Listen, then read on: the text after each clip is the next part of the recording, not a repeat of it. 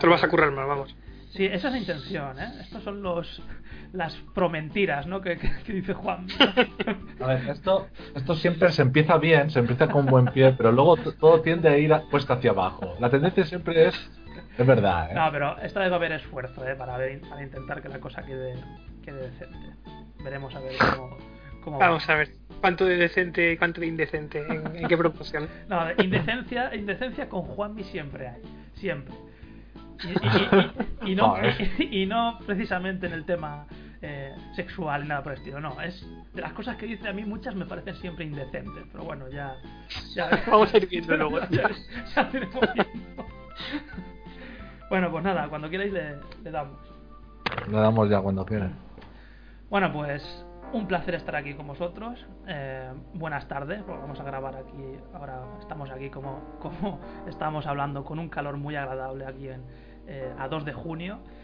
Y, y, vamos a tener aquí una charlita con, como siempre, con mi compañero de fatigas, que vuelvo a repetir como siempre, estoy deseando que tropiece por el camino y dejarlo atrás en algún momento, pero no hay manera. Buenas tardes, Juanmi.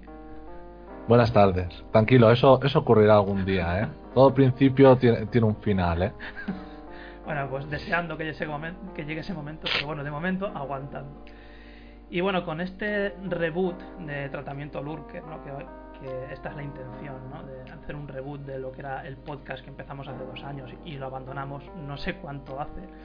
Eh, quería hacer algo medianamente especial. Cuando digo especial es salirnos un poquito de este círculo eh, donde solemos hablar Juanmi, yo, toda esta gente del grupo este que tenemos en Skype y tal, y hablar con alguien que está un poquito fuera de este círculo, a ver si de estos temas que solemos hablar habitualmente, otra opinión, ¿no? Un, otro punto de vista, y nosotros que Fran Friki. Buenas tardes, Fran. Muy buenas tardes y muchísimas gracias por invitarme al tratamiento Lurker. Y vamos a ver de qué vamos a tratar hoy, ¿no? Bueno, gracias a ti porque eh, tú tienes... No voy a llamarte youtuber, ¿no? Porque yo creo que youtuber es otra cosa, ¿no? Porque por lo visto, por lo que he estado viendo, no eres de los que suben vídeos a diario, ¿eh? pero sí que tienes una trayectoria de, bueno, de vídeos, de podcast, de incluso charlas, ¿no? Bueno, así mal dicho, tú eres, eh, Fran, el de las navecitas, ¿no? Así mal dicho, ¿no? Sí, sí, bien dicho incluso, porque es así como más o menos me conoce la gente, ¿no? Por darle este género, a los Sultanats, matamarciano.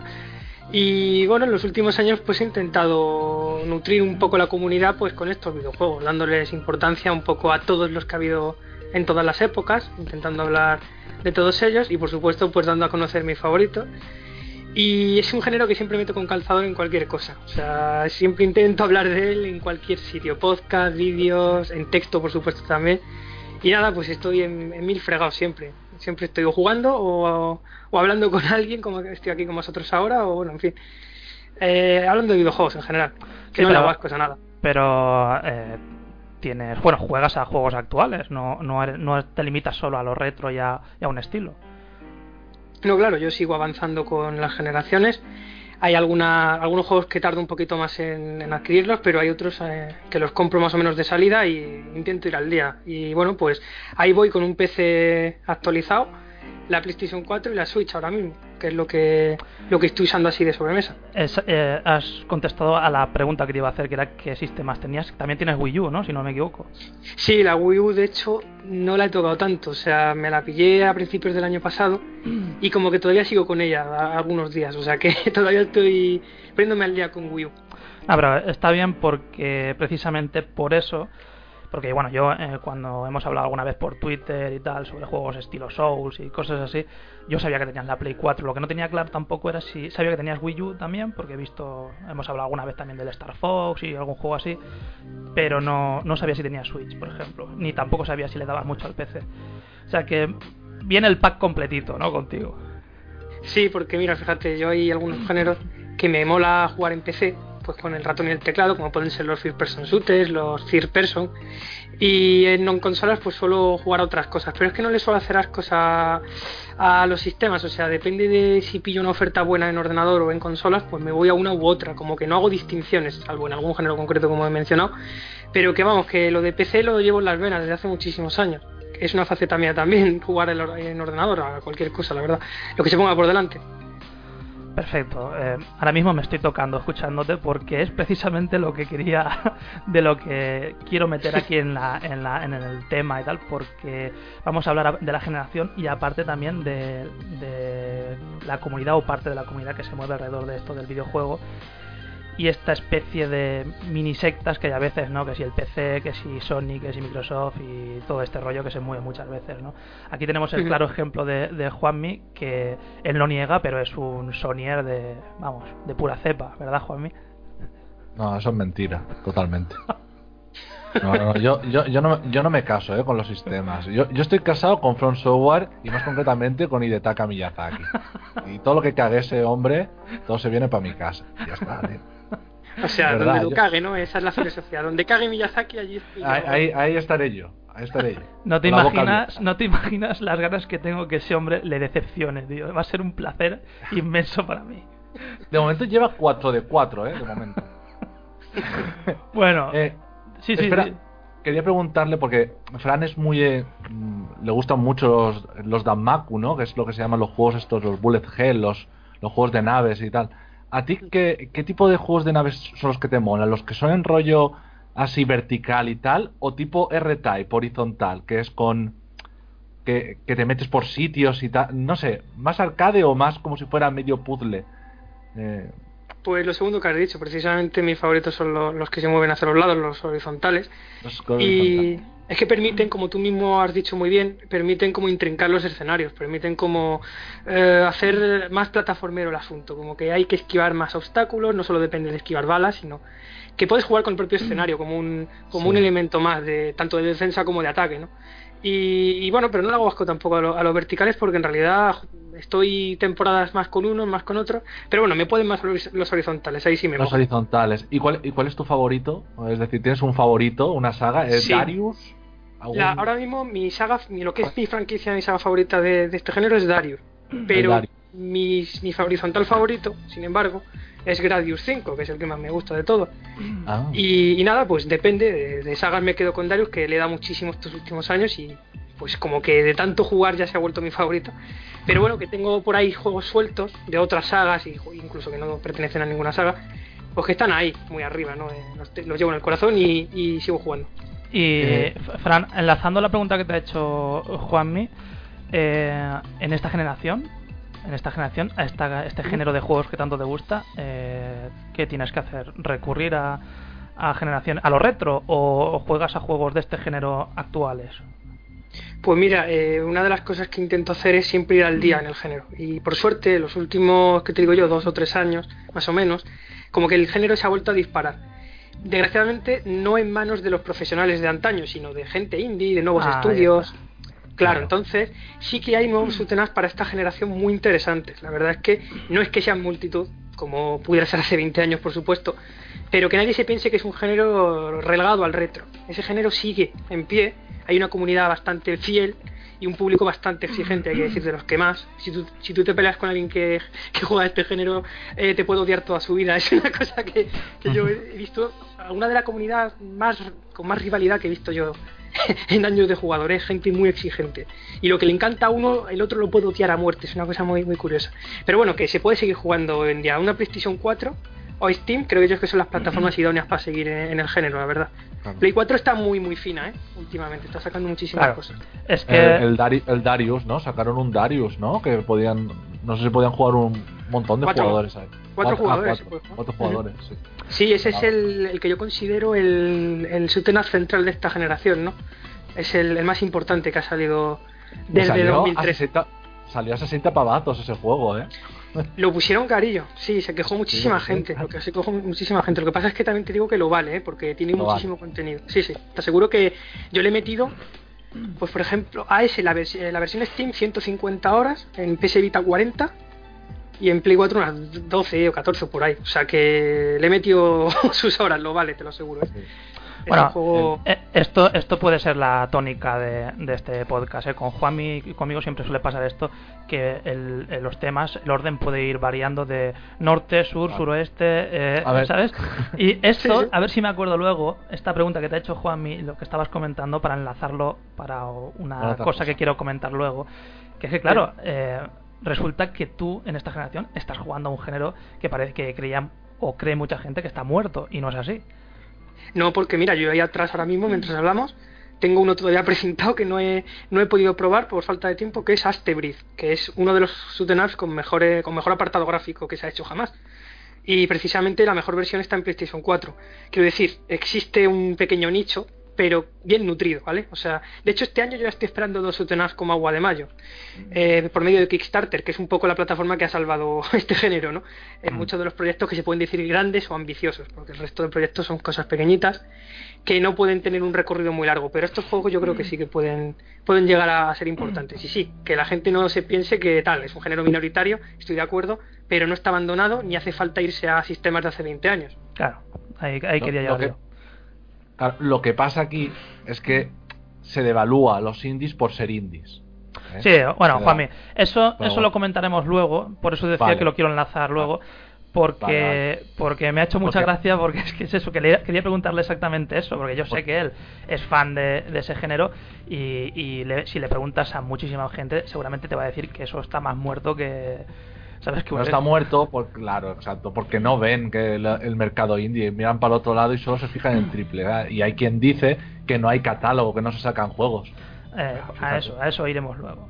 Bueno, pues eh, yo os quería preguntar así una opinión rápida por encima. De, voy a empezar contigo, Fran. ¿Qué te ha parecido lo que llevas? Porque bueno, estamos estamos a punto de, de llegar a este E3 de 2017 y ahí pues me imagino que pasará lo de siempre, ¿no? Que habrá mucha gente que considerará que la generación cuando acabe este 3 por lo visto va a subir un escalón y otra mucha gente dirá que, que va a bajar un escalón, que es una mierda, etcétera, etcétera. Tú de lo que llevas de esta generación, pongamos que esta generación empieza en Wii U y, y está continuando con Switch, con la salida de Switch, ¿Qué te está pareciendo? ¿Te ha decepcionado o te está pareciendo una generación como otra cualquiera o incluso buena? Pues mira, yo tengo aquí sentimientos encontrados porque es cierto que si me haces esta misma pregunta hace tres años, te habría dicho una cosa muy diferente a día de hoy. Y es que yo cuando empezó esta generación presente no tenía muchas esperanzas en ella porque considero que se dio una pequeña puñalada trapera al usuario, que es que cuando mejor estaba PlayStation 3, cuando mejor estaba o algunos de los mejores años de 360, etcétera, etcétera, eh, como, que se, como que se quiso dar el salto forzado a la siguiente generación, a pesar de haber pasado ya muchísimos años, todos sabemos que aquella, aquella anterior generación empezó en 2006 o por ahí, o 2007, se estiró hasta 2013, pero yo creo que algunos de los mejores ejemplos de videojuegos empezaron a salir precisamente en aquellos años, 2012, 2013, y, y, como que se dio el salto muy rápido. Entonces yo quedé algo disconforme porque yo estaba disfrutando de algunas cosas que no había podido jugar. Y como que di el salto, y el salto a esta generación no lo di hasta que me mejoré el ordenador en 2015, prácticamente, que fue el año en el que yo decidí ya empezar a ponerme al día de todo lo que no había podido probar. Una cosa suelta, por supuesto, había podido jugar en, el ordenador, pero bueno, hasta 2015-2016 no, no he tenido una PlayStation 4 y no he podido probar nada de casi nada de esta generación. Y yo creo que eh, la clave de esta generación está en los últimos dos años. Hemos tenido un 2016 brutal, eh, pero brutal, uno de los mejores años que yo recuerdo en videojuegos en, yo que sé, los últimos 10 años. Y, este año sigue por el mismo camino. Es, es, genialísimo lo que está pasando este año también. Ya estáis viendo que estamos a junio y yo estoy ya con juegos pendientes un mogollón ahí atrás. O sea, me, me hace gracia, me hace gracia que digas que hemos tenido un año de 2016 brutal porque yo he escuchado de algún youtuber que tiene la leche de seguidores que 2016 ha sido el peor año de la historia de los videojuegos. Pues eso es que en 2014 se metió en una cueva o algo. porque si comparamos ese año con el con dos años antes, tío, no hay color. O sea, 2016 entre, ya sabéis, aquí que sois muy forofos, Dark Souls 3 es un año para recordar, me imagino, porque yo también me lo he pasado igual que vosotros. Y un juegazo, yo qué sé, Fury, eh, ahora mismo el Ratchet de Play 4, que estábamos esperando los fans de Ratchet como el agua de mayo. tres años sin Ratchet. Dishonored, 2, Deus Ex, de las Guardias. Titanfall, Titanfall 2 creo que también fue el año pasado, si no me equivoco o, no lo sé, no, no, recuerdo, en fin, un mogollón de juegos que hay, que hay por ahí ahora mismo no, no recuerdo, incluso en Nintendo Star Fox Zero, eh, Kirby Planet Robot, que me parece uno de los mejores juegos que ha sacado Nintendo en años, en fin, y así pudiéramos seguir, yo creo que esta generación está yendo hacia arriba, pero me temo que van a hacer como nos hicieron con la anterior, que en el mejor punto, cuando más estás saboreando el plato, te lo van a quitar de la mesa. Y, van a querer lanzar a la siguiente generación o forzar un salto cualitativo, técnico, yo no lo sé. A eso le temo, pero bueno, mientras esté la generación en pie, seguiré disfrutando. Y este año, pues va increciendo, tío. Este año, vamos, por la a, a, día de hoy, o sea, a día de hoy, eh, por tu opinión, va hacia arriba e incluso he deducido por lo que has dicho que se puede cambiar de opinión, ¿no? O sea, se, de hace un año y pico, dos, eh, puedes, podías pensar una cosa y ahora puedes pensar exactamente todo lo contrario, ¿no? Se puede cambiar. Me pongo yo, me pongo yo de ejemplo precisamente. y, y, yo, y yo, por eso lo digo. Pero es que, claro, es que hay una, yo tengo una sensación en, bueno, vamos a entrar, como, como he dicho antes, vamos a mezclarlo todo porque, porque no se puede llevar un orden. Eh, en la comunidad, en YouTube, en las redes y tal, yo tengo una, la sensación muchas veces de que hay una especie de no sé cómo llamarlo, talibanismo o una cosa así, que parece que sea imposible cambiar de opinión, que tienes que ir con a piño fijo con la idea, con una idea y hasta las últimas consecuencias.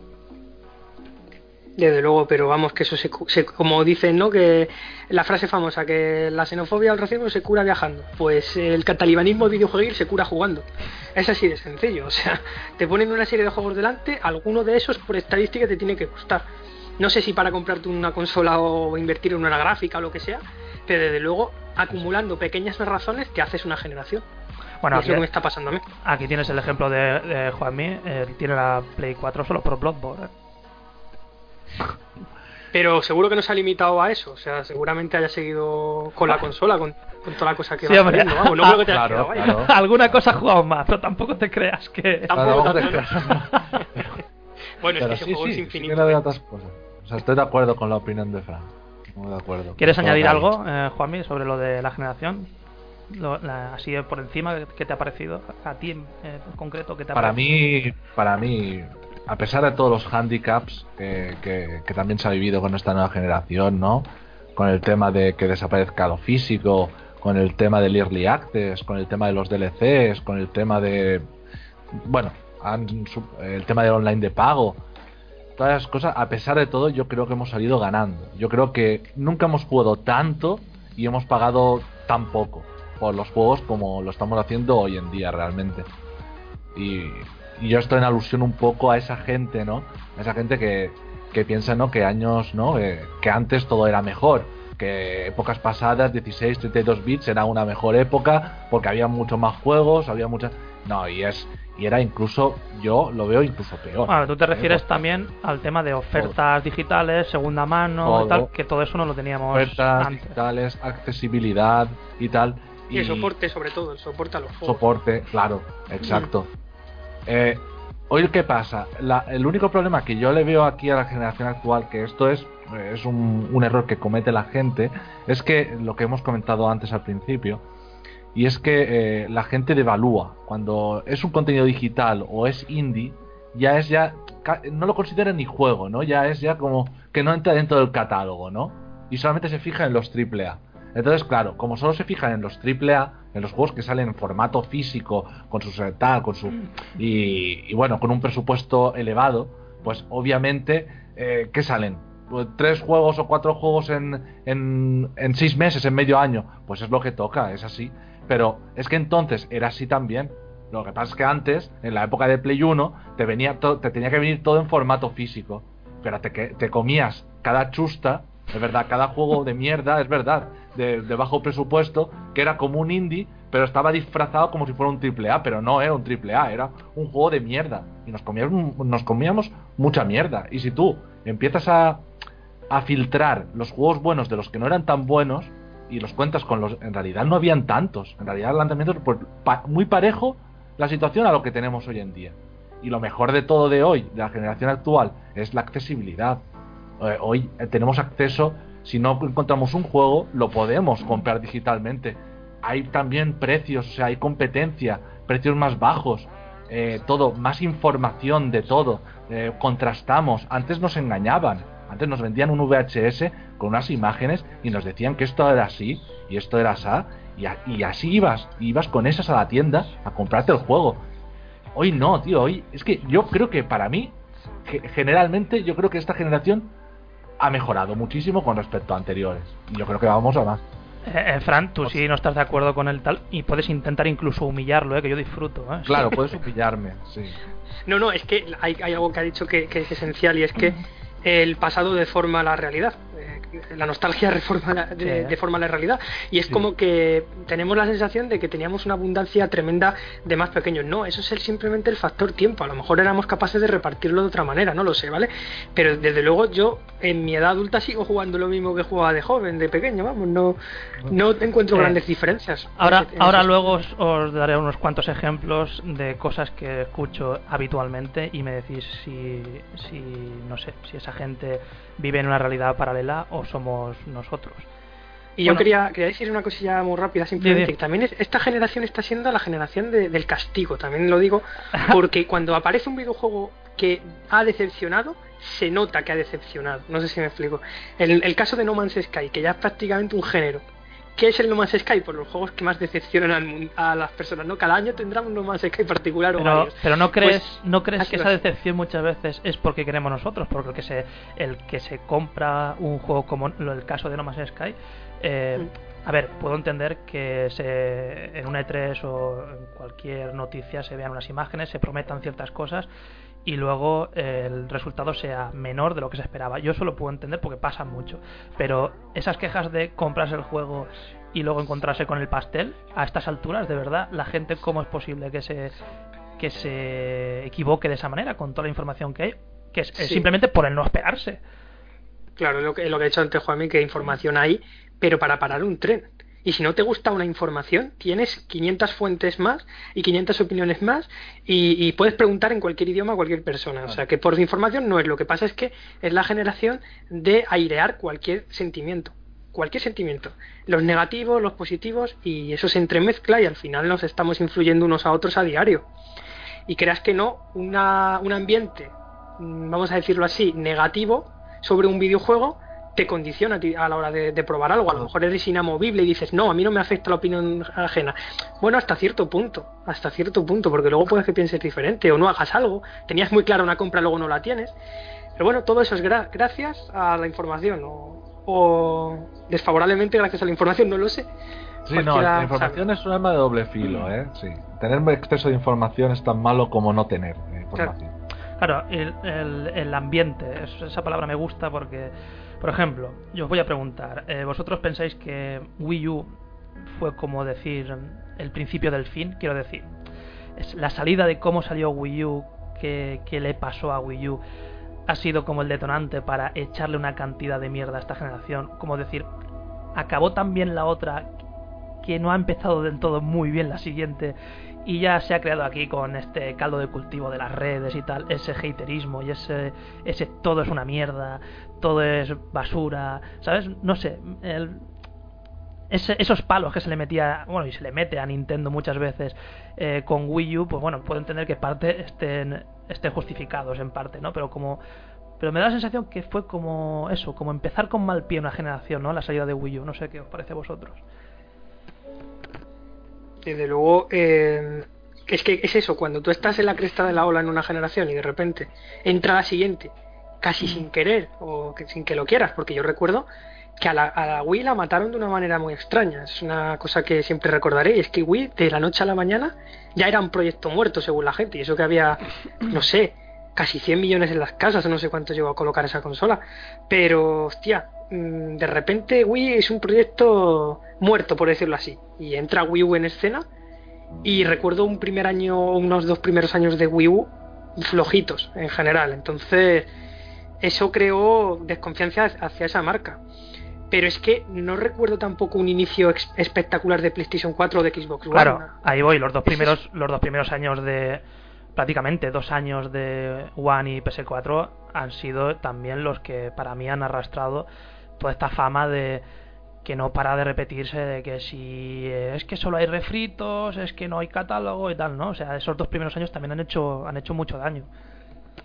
es que nos hemos mantenido a base de remasters y eso, o sea, y, seguimos en ello, ¿eh? Lo que pasa es que ahora ya hay más variedad que antes.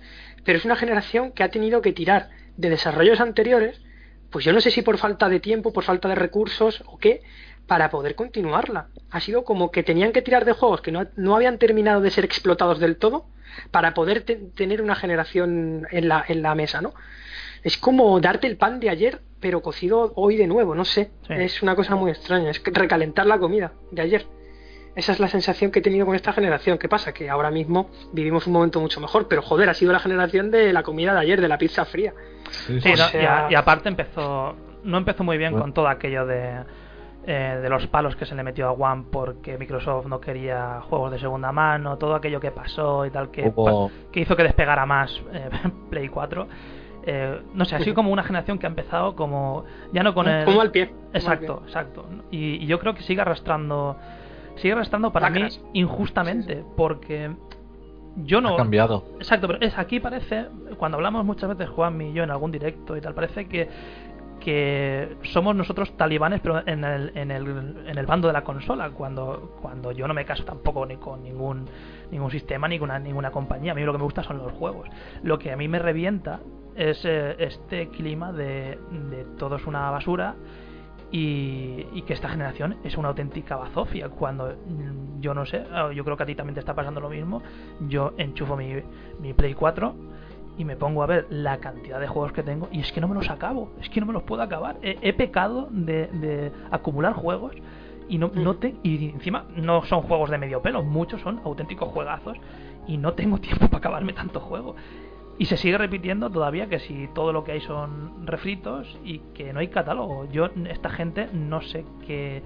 Pero es que eso, que lo digas el primer año, tío, vale, tienes más o menos unas pruebas fehacientes, eh, miras la estantería y miras lo digital y dices, coño, es que hay mucho de, la anterior generación, pero que sigas pensando exactamente igual, tres años después de aquellas reflexiones, tío, ¿no ves a tu alrededor que la cosa ha cambiado? Que no ha cambiado de ayer a hoy, que ha sido más o menos gradual, mm. pero ha habido un año, que es el año pasado, que es cuando yo creo que ha crecido la generación ha empezado, han empezado a terminar los desarrollos de gran calado que tenían preparados desde hace tres años o cuatro, han empezado a salir cosas y por fin estamos despegando. O sea, la gente tiene que, ser consecuente también con la realidad que les rodea. Que, una cosa es que seas, tengas una opinión inamovible o yo qué sé, pero joder, eh, infórmate primero de si tu, si tu alrededor ha cambiado, si las circunstancias han cambiado, porque a lo mejor se han cambiado, tu opinión también lo puede hacer, que es lo que me pasó a mí que en cuanto empecé a ver cosas interesantes, vi una consola que no era atractiva, atractiva.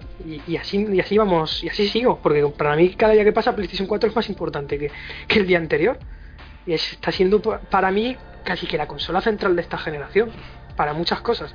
Entonces hay que examinar lo que tenemos alrededor, esa es mi, conclusión de este tema. que, está muy bien opinar una cosa, pero que si cambias de opinión nadie te va a linchar, joder. Eh, tú, tú, tú, acabas de decir que por ejemplo, Play, Play 4 es el, digamos, el, el núcleo ¿no? de esta generación, ¿no? que es la que, la que despegó y, y, bueno, la, la, que, la que domina, ¿no? la, que, la que está ganando, digamos, esta generación. Em, yo he escuchado a mucha gente, eh, uno de sus argumentos para decir que esta generación es una mierda es precisamente esto, que está Play 4 dominando el mercado y tal y que las otras se han quedado muy atrás. Y yo intento hacer memoria y yo creo que no escucho a nunca a nadie decir que la generación de PlayStation 2, Xbox y GameCube fue una mierda y que yo recuerde PlayStation 2 vendió la, no sé, más de 100 millones de consolas, GameCube estaría por los 20 millones y Xbox por ahí también, más o menos. Y yo no recuerdo a nadie decir que aquella generación fue una mierda. En cambio, en esta sí que se argumenta, se utiliza ese argumento para decir que esta generación es una castaña. O sea, es, no sé, es un poco eh, un poco raro, un poco sin sentido, ¿no? Un argumento así. Es que parece que duele más decirse que ver la realidad, macho. Es lo que a mí me parece. Es que yo creo que ya lo dicen no porque se lo crean, sino por ser consecuentes con lo que habían venido opinando. Es como si, ¿sabes? Es como si ahora cambiar de opinión fuese bajarse los pantalones. Algo así, ¿sabes? Cuando en realidad lo que está pasando es un cambio de, eh, eh, a, bien hacia el usuario. Mirad al principio de esta generación, lo habéis dicho antes, lo de Xbox One y lo de la antisegunda mano, el DRM y todo el rollo ese. Eso eh, pintaba el futuro negrísimo y sin embargo vivimos una generación eh, clásica todavía, ¿no? Con, con un, algunos, ¿cómo decirlo? Con más opciones de compra sí, pero yo sigo jugando de manera clásica, con un mando, con sus botones en una televisión, eh, metiendo un disco en la consola la mayor parte de las veces, me explico. Yo sigo notando el videojuego como algo igual, sé lo que va cambiando evidentemente los videojuegos y tal, pero yo qué sé, tío, eh, eso es lo que, Y, y- lo que lo que dice la gente que, que, que quiere tirar la generación abajo. Joder, macho, mm, mira a tu alrededor, que ya han pasado casi cuatro años desde que empezó. Algo habrá pasado en cuatro años. No puede ser todo tan catastrofista, ¿no? Claro, y, y este sentimiento de catástrofe, eh, por eso es, yo creo que viene todo a raíz de también este auge de las redes sociales, ¿no? Yo, por ejemplo, eh, hace, yo estoy aquí en YouTube de manera así más a diario con, pues esto, con Juanmi, con más gente y tal, desde hace más o menos unos tres años o por ahí, ¿no? Unos tres años, tres años y algo. Yo, yo hace ya bastante tiempo que no veo la televisión y yo hace, pues eso, hace unos tres años, tres años y medio, eh, me encontré con YouTube. Yo conocía YouTube, pues, eh, evidentemente, pero no a este nivel de, de, de bucear más ¿no? en, en canales y sobre todo en el mundo del videojuego. Y claro, yo, yo llegué, yo me encontré a mucha gente que hablaba de videojuegos y tal, y dije, hostia, esto es el paraíso. O sea, eh, gente, por, ejemplo, tú, eh, eh, Pepa Lacar, yo qué sé, un montón de, un montón de gente, ¿vale? Que, que hablaban de lo que les gustaba, de videojuegos y tal, hacían directos, tú podías participar en el chat, etcétera Y, y yo pensaba que digo, hostia, esto es la rehostia, ¿no? O sea, me ahorro un montón de basura de, de la tele que no me interesa para nada, esto me interesa más, me entretiene más. Lo que pasa es que en estos tres años me he dado cuenta que, claro, YouTube, al igual que la televisión, pues es imposible que no se no sé cómo decirlo, como que se intoxique, ¿no? Y ha ido surgiendo, pues, la, lo mismo de lo que oía de la televisión, pues ha, ha ido apareciendo también como setas aquí en, en YouTube, ¿no? Y el salseo, la negatividad, el, el- el show gratuito, el, el- el- lo que se, el término este que se utiliza mucho ahora, que es el cuñadismo, ¿no? Todo esto ha ido emergiendo aquí en YouTube y yo me he dado cuenta que en los últimos tiempos lo que creo que lo has dicho tú, es una corriente negativa de la hostia en el que cuando a la gente le da el venazo se castiga a determinada compañía, determinado juego o lo que sea, de una manera prácticamente gratuita. Y, y yo creo que bueno que estas redes, YouTube y tal, ha influenciado también en, en el mundo del videojuego de una manera tan brutal que es capaz de, no sé si decir, de tirar un juego abajo. Hemos puesto últimamente el ejemplo este del Mass Effect Andrómeda con lo de los palos que le metieron por lo de las eh, animaciones faciales y tal. Me parece brutísimo. Que seguramente el juego habrá vendido bien y tal, pero me parece brutísimo que se castigue de una manera tan salvaje eh, por parte de, de una comunidad que, que no sé, no sé, en vez de disfrutar de muchas cosas, lo que prefiere es como derribar, ¿no? No sé si, no sé cómo veis vosotros el, el tema este de la influencia de, de, por ejemplo, YouTube o, o- o las redes sociales con el mundo del videojuego.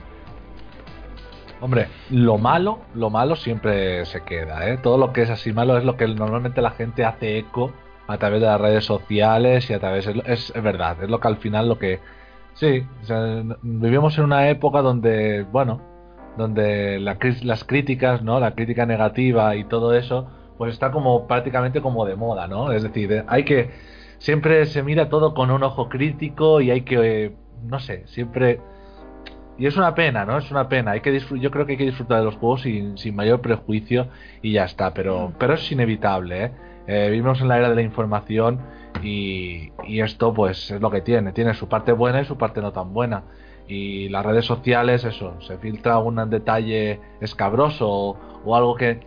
Y, y esto se, vamos, se propaga como la pólvora, ¿sabes? O sea, y, Pero- y se hace ver al juego peor de lo que realmente es. Pero tú has dicho, tú has dicho la era de la información, pero, pero yo le añadiría, le añadiría el información barra desinformación, porque la gente suelta lo que le sale de los huevos sin tener ni puta idea muchas veces. Claro, claro, claro, claro. Incluso, incluso a veces sí que es información real, pero a veces incluso se exagera. ¿eh? Eso es.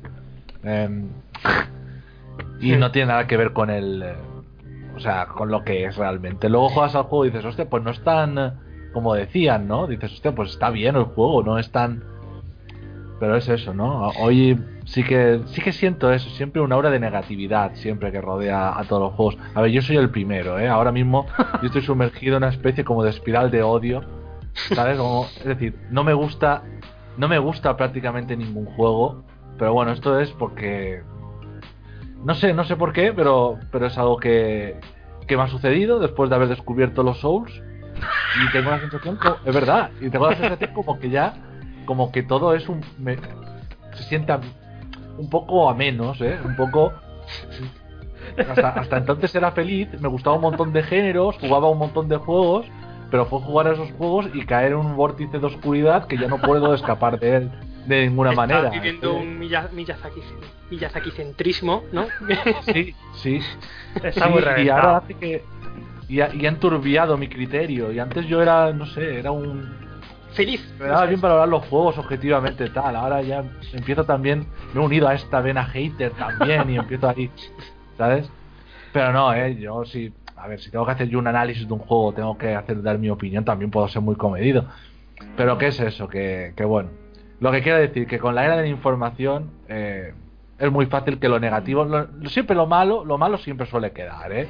Y es a, a lo que la gente normalmente hace caso y a lo que la gente se coge. Y lo bueno es como que queda ahí un poco y tienden a magnificar cosas que luego después juegas al juego y... y Ya, pero por ejemplo, eh, le pregunto a Frank que, que yo le he escuchado, pues lo que he dicho, hace tres años y pico, tres años, una vez, yo te he escuchado en podcast, te he escuchado en, en, en otros canales, te- y no crees que, a ver, a lo mejor es una percepción mía, ¿eh? yo no recuerdo hace tres años una, una negatividad tan brutal como la que vivimos ahora en las redes, o sea, en, en- en- por parte de los youtubers, por parte de, de, pues en Twitter y tal.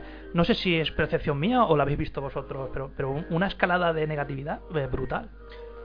Va- Vale, es que esto yo creo que es porque vivimos en una especie de época del ego, donde lo que más resuena son los nombres propios, en lugar de, centrarse en las compañías, en los desarrollos, en los videojuegos en sí, que es lo importante. Ahora eh, es la época del gurú, de la persona que cree que es la voz cantante del videojuego, la persona que cree que lo que dice es, es la realidad. Es confundir hechos con opiniones, ¿no? Es un poco lo que, lo que nos está pasando hoy en día. Y antes el protagonista de nuestro hobby era el videojuego como, como, como, realidad, era lo que, lo que se jugaba, lo que se disfrutaba o lo que se aburría a uno o lo que fuera, o lo que se cabreaba a uno, o lo que se disgustaba también. Pero es que ahora el protagonismo son personas hablando. Nombres propios, este, el otro, Pepito, Juanito, todos. O sea, ahora mismo vivimos en una época donde eh, estamos llenos de voces cantantes, de batutas que dirigen la orquesta, por decirlo de algún modo, ¿no? Batutas con nombre y apellido. Y yo creo que, que se ha perdido un poco el, el, el seguir vanagloriando el videojuego o criticarlo de una manera un poco más imparcial o, o- objetiva posible en favor de, de eso, de dar la nota, de, de dejarse llevar. Por eso hace tres años o cuatro no era tan grande, porque todavía la gente no había descubierto su vena gurú, su vena de orquesta, ¿no? Eran Sí. gente que escuchaban o opinaban de vez en cuando, pero ahora mismo todo el mundo ha visto que YouTube es una herramienta en potencia, cualquier otra, o Twitter o lo que sea, para darse a conocer y poco a poco es como una especie de, de bola de nieve que va a más. Es una bola de nieve que yo no sé si va a estrellar o va a consumir el mundo como en Katamari. no tengo ni idea de dónde va a acabar esta especie de ola de ego. Pero es muy triste porque se está dejando de hablar de videojuegos para hablar de gente. Como Total- fuera esto Telecinco, tío. Totalme- totalmente de acuerdo. Y lo que me entristece también es el hecho de que sí, está muy bien. Eh, uno tiene su afán de protagonismo y está de puta madre que lo tenga. Lo triste es que haya eh, 100.000 personas que, que, copien ese, esa, esa opinión, que no tengan ni siquiera personalidad propia como para, para tener su propia opinión, que, repitan como un loro lo que dicen estos gurús, como tú los has llamado, que me parece una descripción perfecta. Y, y es que es, no sé, es que es como una señal de cuando alguien te llega y te hace un comentario que, que es que se nota enseguida que no es suyo, que es de uno de estos gurús. Y Sí. es re- repetir lo mismo una y otra vez. Y, y no sé, no sé dónde se ha dejado la gente la personalidad muchas veces. Es que, tío, yo es una cosa porque yo lo- a veces lo, lo pienso y es un drama. Porque ¿a dónde miras, no? ¿A, a dónde miras? Porque si miras allí, foros llenos de gente tóxica, de qué cojones. YouTube, eh, ejércitos, ejércitos de chavales y chavalas que no tienen ni puta idea repitiendo. Twitter, tal, el protagonismo, tal. Eh, al final, al final yo creo que lo social nos va a hacer asociales. Sí. es que al final vamos a terminar como jodidos ermitaños gritando en la montaña ¡Ah! ¡Ah! nuestra verdad. Porque no, no, vamos a saber hablar con nadie. bueno, no, no nosotros, sino quienes no tienen mesura. A eso me refiero. Vamos a ver en algún punto si acaba la opinión de tu eh, youtuber favorito o de tu gurú favorito y empieza la tuya. O sea, en algún momento empieza tu opinión y esa opinión yo creo que parte de jugar nada más. En cuanto tú juegas un poco, te libras de las ataduras de, lo social, por decirlo así. Y luego vas y lo compartes con cierta educación o lo que tú quieras, ¿no? Sin show, a poder ser. Y ya verás cómo a tu alrededor se crea algo sano y empiezas a disfrutar esto más cotejas opiniones, la compartes, etcétera, etcétera, que es un poco lo que se hace hoy en día en los videojuegos, compartir. Fijaos el Zelda Breath of the Wild, ha activado a un montón de gente a decirse unos a otros, eh, mirad lo que he descubierto, eh, mirad lo que hace Link aquí si hacemos tal con este objeto, o mirad qué pasa si llevamos a no sé qué NPC a través del campo, que la gente se aburre mucho y hace unas cosas brutísimas que me encantan verlas, ¿no? Yo qué sé, lejos de desunir, hay herramientas de sobra para unir a la gente. Pero ¿qué pasa? Que se están desaprovechando, se está desvirtuando todo a unos niveles que yo, personalmente, me quiero volver un ermitaño, macho.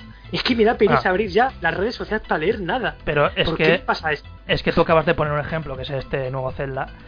Y eh, yo he llegado a escuchar que el apartado artístico de ese juego es. Eh, ya no mediocre, sino tirando por lo ridículo, ¿no? Y que gráficamente es tal, que... Gráficos de Play 2, ¿no? Como siempre, bueno, esto... exacto, esa es la frase, eh, el comodín, tío, para, para... Desde hace unos años para decir, Buah, este juego tiene gráficos de Play 2. Que yo no sé qué Play 2 tenía mucha gente, porque se ve que tenía una Play 2 totalmente dopada, vamos, porque... es increíble, tío. Joder, que Play 2, yo quiero una Play 2 de esas, ¿eh? Madre mía.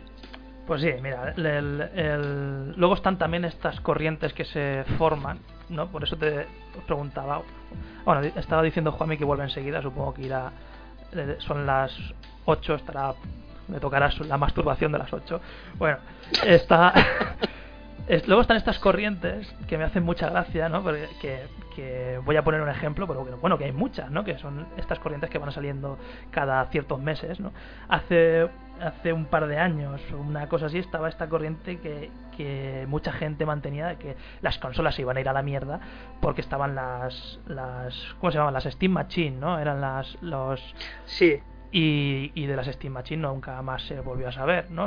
Estaban estos gurús que decían que eso se, se las iba a comer, que las consolas iban a ir a la mierda y de eso ya nunca nunca más se supo, ¿no? Es un ejemplo de, de, de lo que empieza a repetir unos cuantos una y otra vez, ¿no? Y se va, se va sumando mucha gente y, y luego se demuestra que ni que no, no, puedes saber por dónde van a salir los tiros nunca en, un, en un mercado como el videojuego, en ninguno, ¿no? Pero como en esto del videojuego tampoco, nunca sabes por dónde va a mutar, ni qué va a triunfar, ni qué va, ni qué va a ser un fracaso también pecamos mucho de, no, incluir en, el mundo del videojuego a aquellas personas que yo les llamo durmientes. Son esas personas que no participan de ninguna red y que compran y van al día y son estas personas que muchos critican que juegan en su casa al FIFA y a y a juegos de, tiros de estos Call, of Duty, etcétera. Los casual, ¿no? Que se llaman. Sí, eso que la gran masa casual, pues esas personas son las personas que están manteniendo esto a flote.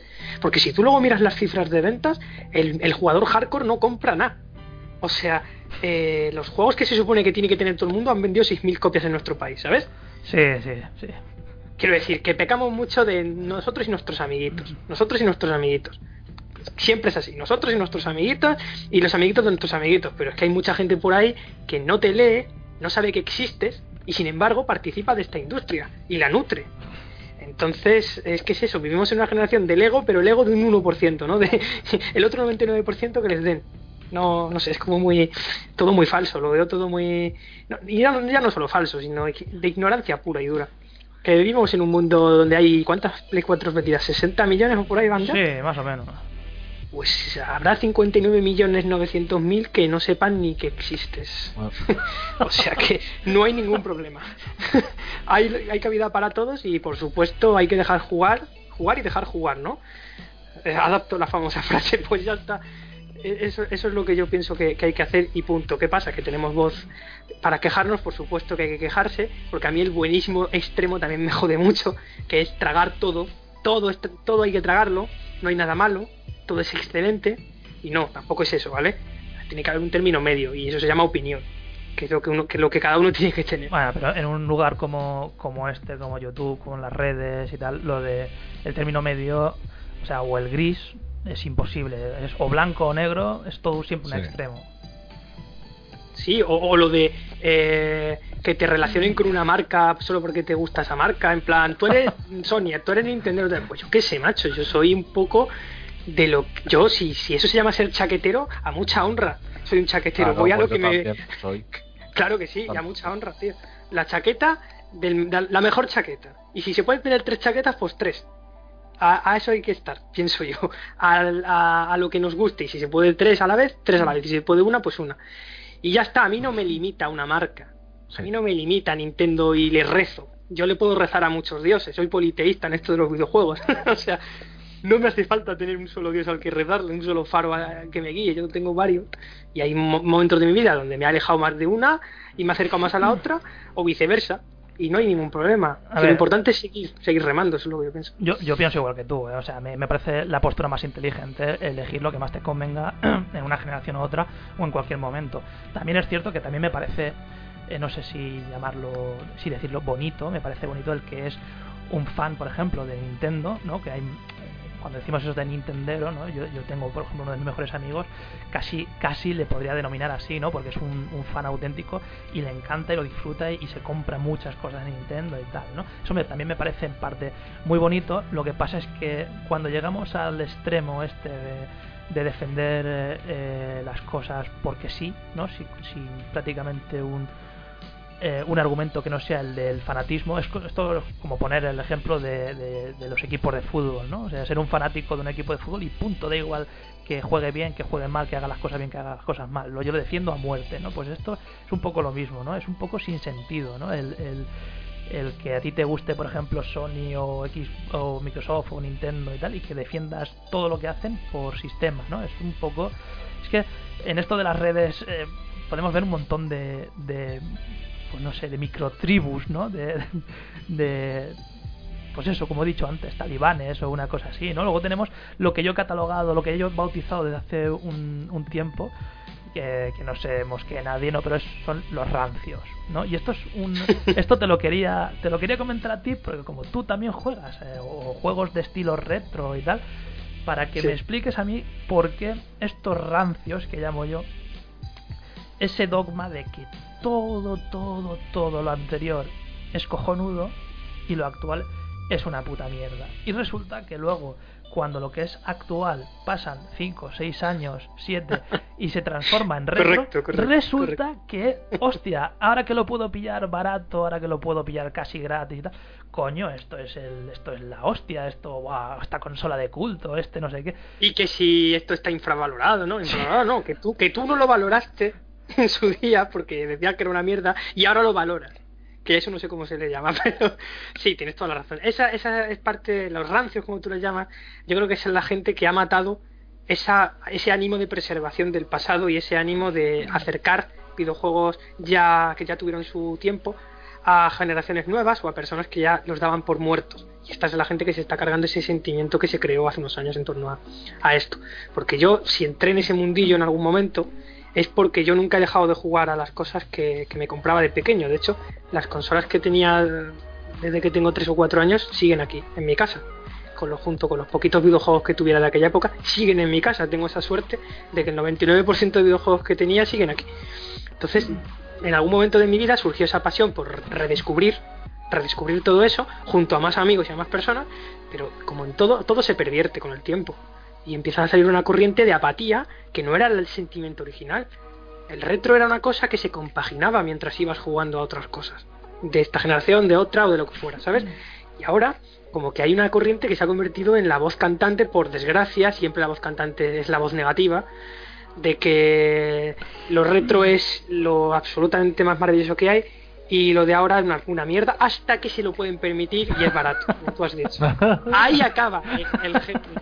Cuando, cuando lo retro, cuando algo es como es como si te persiguiera una ola, no sé, y, y en el momento en el que te pilla esa ola te mojas. Pues así está pasando. En cuanto el retro alcanza un sistema, ya sí, mola, ¿no? Sí, sí, sí. La, la ola que, que, no quieres que te moje, pero cuando te moja, ay, qué gustito que estoy. ¿eh? Ay, qué bien, qué, qué, calor hacía y qué bien me viene el agua, ¿no? Pues igual, es, así, tío.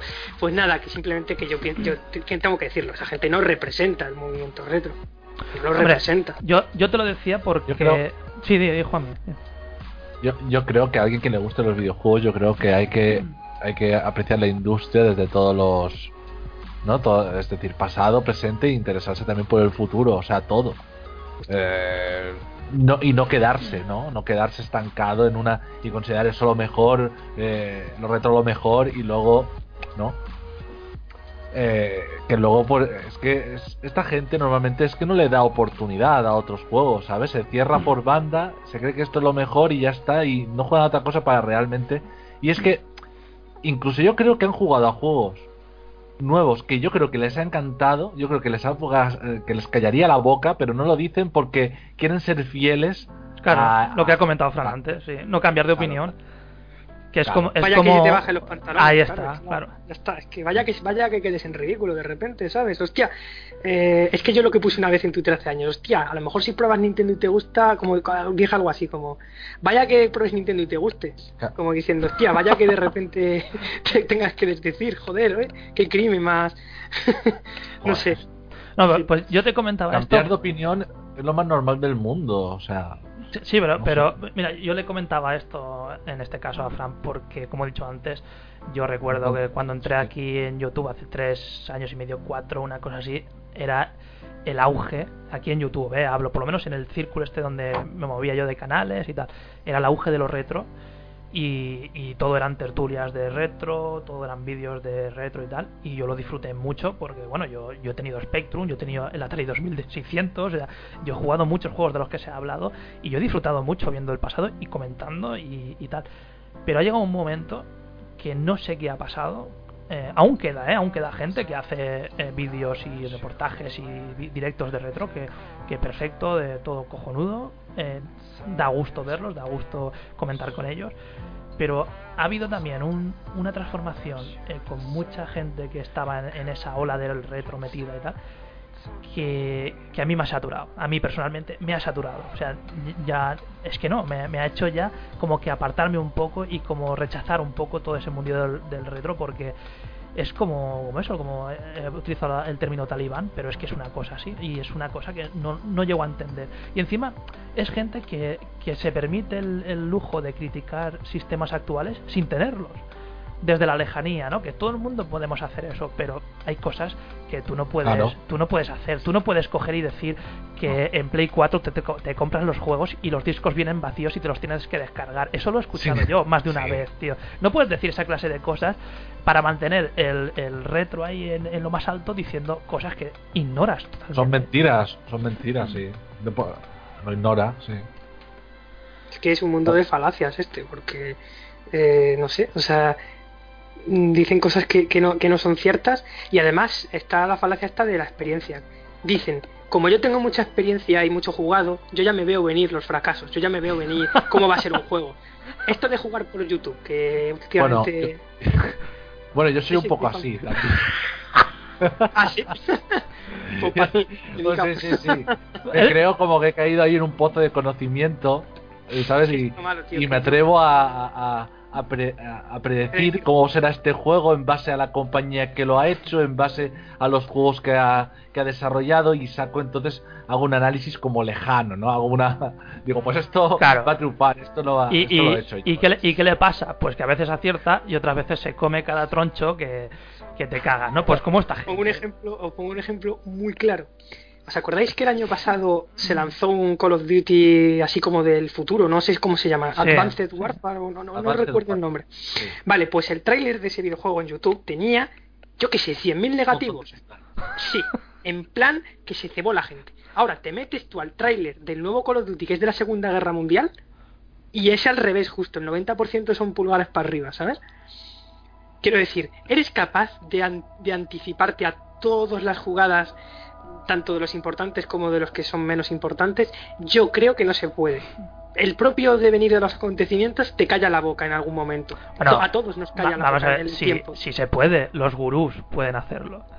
Pero esos son superpoderes que yo no he desarrollado. Yo no he vivido 40 años en el Tíbet. Yo no he meditado al lado de un sauce milenario, tío. Yo no he alcanzado esa sabiduría todavía.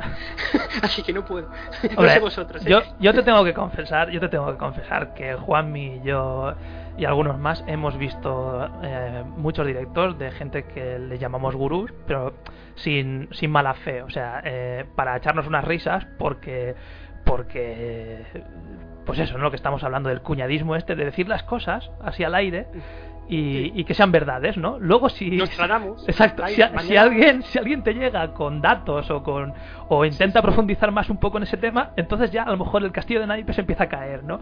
Y a veces, a veces ha sido divertido, ¿no? A- a- Las últimos, en los últimos meses mucho mucho tema así de cachondeo que hemos tenido en el grupo de amigos y tal ha sido el, el ejemplo este de algunos gurús, pero el ejemplo, vamos, cojonudo de, oye, yo me hago un PC con 300 euros que es superior a una PS4.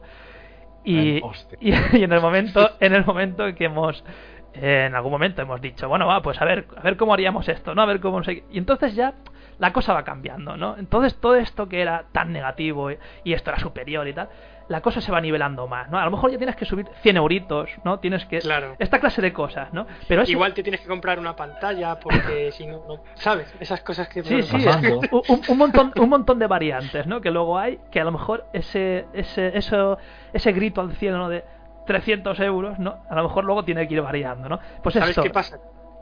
Y luego, y luego, tam- y luego también, Fran, el tema de, de que uno es hardware abierto y el otro es cerrado, que eso lo cambia absolutamente todo, como el tema de los exclusivos y todo eso, y optimizaciones. Que dice, no, mira, me hago un PC que es lo equivalente a PS4. Eso nunca lo vas a poder hacer.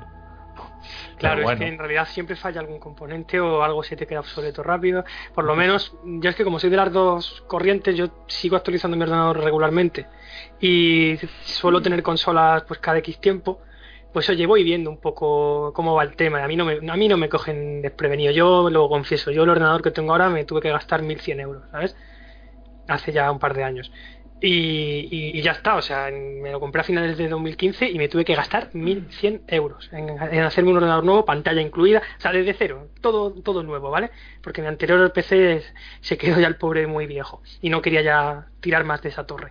Pues eso es lo que te, te tienes que gastar de media si quieres una- un PC de verdad competente para mover todo y moverlo a, unas, a unos frames bien y tú sabes, ¿no? La Master Race esta que... Pero, que pero, les ah, ahí, ahí va yo, ahí, ahí va yo. Lo de eh, la famosa Master Race, ¿no? El- yo pregunto, ¿qué necesidad hay? ¿Qué necesidad? A ver, yo no estoy en contra del PC, de hecho, yo amo mi PC, ¿vale? Lo que pasa es que yo no juego en PC, yo juego en consola. Yo el PC lo utilizo Mm. para, para otras cosas y, y yo no estoy en contra del PC, pero ¿qué necesidad hay de infravalorar siempre a un sistema u otro? O sea, te pongo el ejemplo de muchas discusiones que hemos tenido. Es que tú te compras un PC y ahorras porque te sale más barato que una consola, que no sé qué, No porque, verdad, ¿eh? porque juegas gratis, porque no sé qué, porque Steam, bla, bla, bla, bla, bla, ¿vale? Eh, estamos en lo de siempre. Por una parte tienes razón, pero es que siempre te dejas otra parte, que es lo que a lo que voy yo, ¿no? Siempre hablamos, siempre que hablamos de esto, vamos a ese, a ese ejemplo, ¿no? De, de, sí, muy bien, tú lo acabas de decir, tú te has gastado 1100 euros en un ordenador. Sí. Una consola vale de salida, la Play 4, por ejemplo, Tres veces menos. 400 euros. Vale, Sí, sí. la gente te va a decir, ya, pero es que los juegos valen 60 pavos, en PC son más baratos, puedes jugar gratis, tal. Pero es que también hay opción de coger juegos de, de Play 4 de segunda mano, digitales, ofertas, que hay muchas y buenas. O que se los preste o cualquier cosa. Exactamente, a eso vamos. Eh, por eso digo que qué necesidad hay. Es como decir, bueno, yo, yo tengo este PC, yo ya soy de PC, a machacar a la consola, o al revés, ¿no? ¿Qué necesidad hay de esto? Es que no lo entiendo, no, no entiendo estas, estas mira, historias. yo que vivo en medio un poco que me tiran de un brazo y me tiran del otro, yo veo las dos las dos corrientes talibanes a la vez y es horrible porque hay gente que piensa que los que jugamos en ordenador somos marcianos.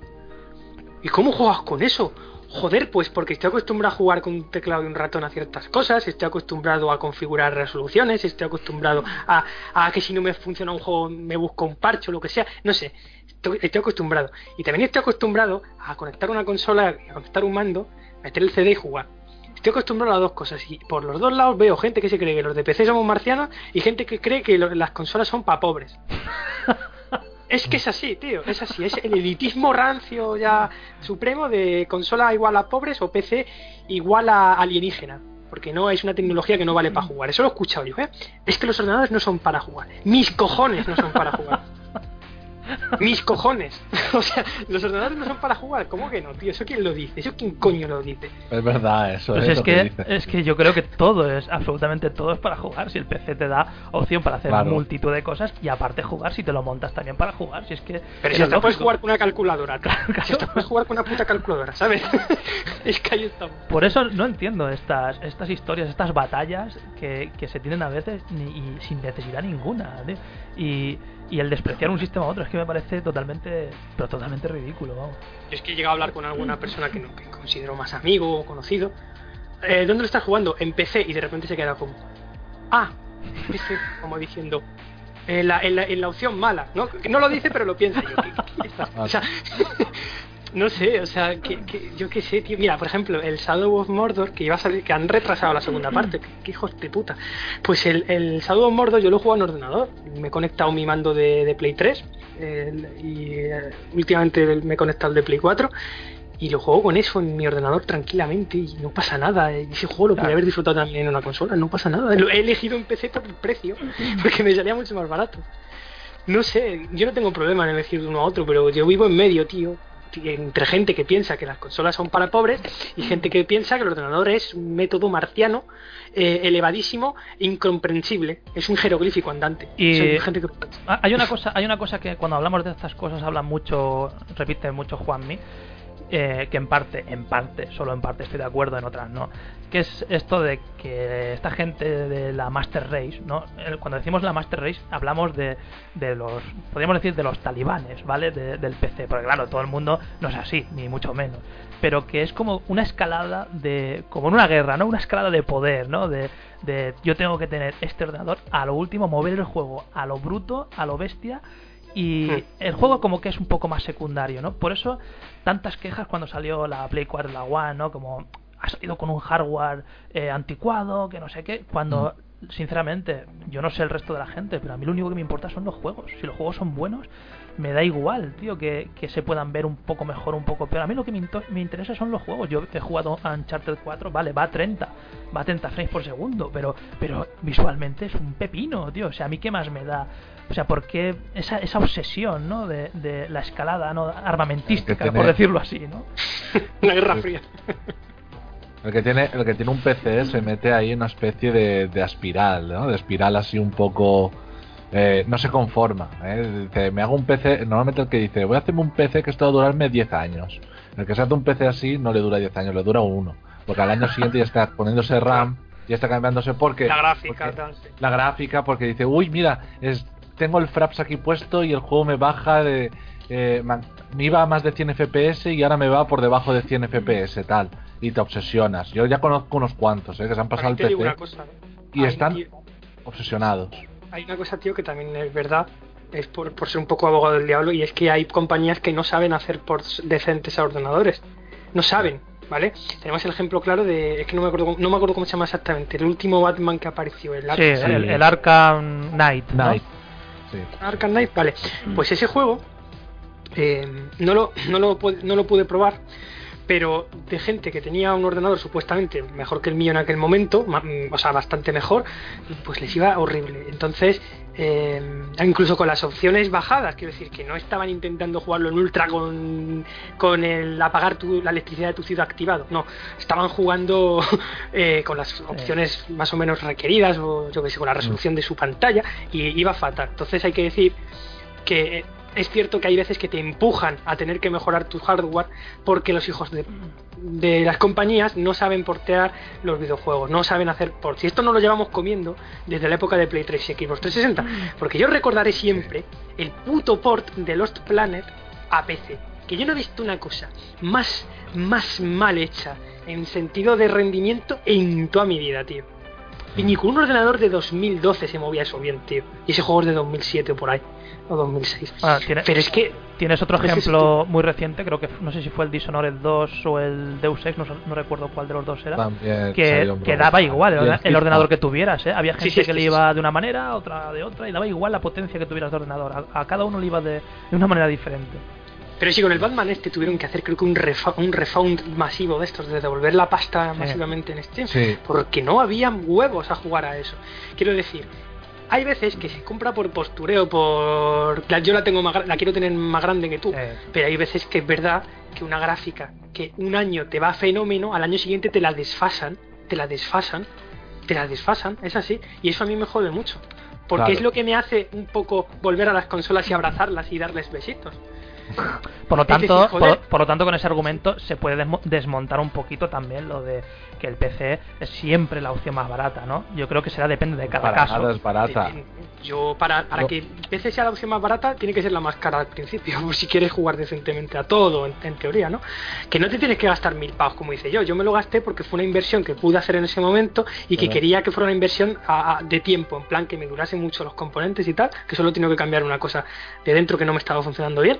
Y ya está, pero que no hace falta gastarse ese dineral si quieres jugar en un ordenador. Pero tampoco hace falta gastarse 300, o sea, quiero decir, no- con 300 euros no llegas. Eso Claro, eso es lo que iba yo, que, que al final Claro. depende de cada, de cada caso y no te tienes que gastar ni 2.000, ni, ni 1.500, ni 1.200, ni 1.000, ni tampoco vas a ir con 300 y tal. Es, depende de cada no caso, a lo que quieras jugar y eh, lo que quieras tú eh, exigir, ¿no? Porque yo ya te digo, eso depende. Yo no soy ninguna putilla gráfica, por lo menos yo no me considero ninguna putilla gráfica. Yo con, un- yo con, por ejemplo, pues te pongo el ejemplo que tú también lo has jugado mucho, Nio.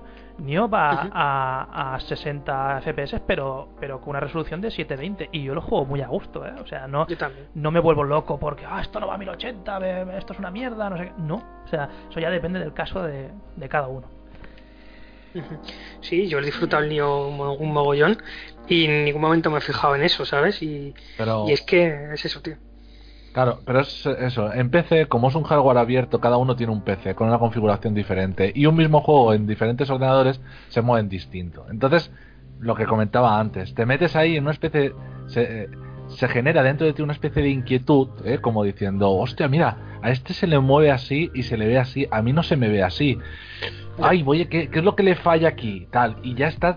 Y, y te juro que conozco un montón de gente, te juro que conozco un montón de gente que, que se compra o se descarga los juegos para probarlos ¿eh? y luego los están desinstalando y prueban otro. Luego los- lo, lo prueban y desinstalan y prueban otro. Y obsesionados con los FPS. Y empiezan Sí, a sí, mirar sí. comparativas. Entran en YouTube, miran el mismo vídeo con la misma gráfica, con la misma. Lo comparan. Sí. Ven que no alcanza los FPS que. de- y dices, no puede ser, eso es que tengo algo mal. Y ya se empiezan a emparanoiar. Es verdad Ya. que hay gente así también, ¿eh? Claro que la hay, mucho, mucho. En consolas, tío, tienes pues eso, eh, las consolas que te permiten, en cierta, es decir, sin que tú lo quieras, momento, te permite ¿eh? centrarte en el juego, ¿no? 100%. Sabes que hay un estándar más o menos, que todos juegan bajo las mismas condiciones que tú, ya pueda ser mejor o peor, pero hay un estándar de calidad más o menos aceptable, lo equivalente a un medio, ¿no? De un PC, no sé, eh, depende de la configuración de...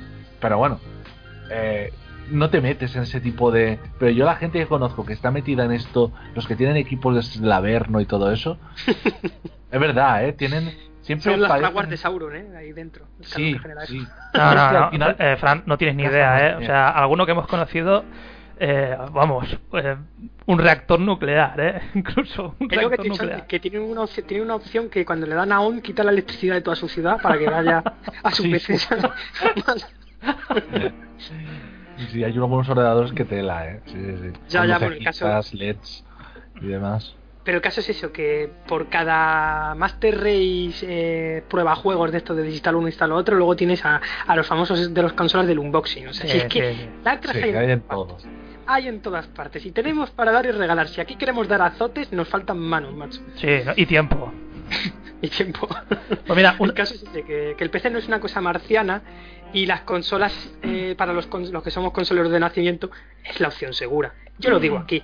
Yo tengo un ordenador y toda la que tú quieras para jugar, pero para mí la opción segura es una sigue siendo y seguirá siendo una videoconsola. ¿Sabes? Por lo menos de momento, por lo menos de momento De hasta que puede, oye, lo que hemos dicho antes, quién sabe cómo va a mutar esto, ¿no? Está en, Mira. en continuo cambio, vete a saber, ¿no? Tampoco es que sea yo aquí mister imparcial ni nada de eso, pero me llega a pasar que el día 20 de junio va a salir un videojuego en Play 4 que se llama Next Máquina, pero también va a salir en Steam. Y estoy que no sé dónde me lo voy a comprar.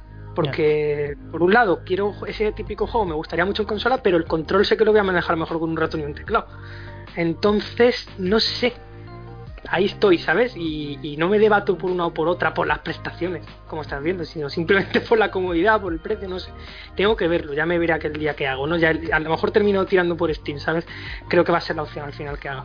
Pero si no tiro por Steam, tiro por Play 4 porque va a salir Oye, en Play 4. que, que aunque, aunque hayamos estado diciendo esto, a mí me parece súper respetable y súper comprensivo, porque cada uno, cada uno tiene sus gustos, del que eh, lo que le guste sea ver el, el juego más que incluso jugarlo, verlo de puta madre, eh, trastear con las configuraciones y tal, cada uno disfruta a su manera. Yo lo único que digo es que muchas críticas que se, que se hacen por parte de alguna gente de esta del que llamamos Master Race a veces no tienen ningún sentido, al igual que en el bando contrario, ¿no? Pero yo eh, en muchas discusiones he sufrido más, ¿no? De, de, por parte de.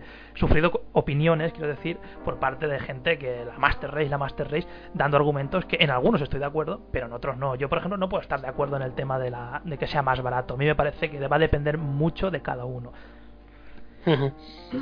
Bueno, Sí, sí. Una, una cosa que quería comentar antes de que se me pase, que, que dije que a ver si me acordaba eh, cuando lo hemos comentado antes, que era lo- sobre los juegos indie.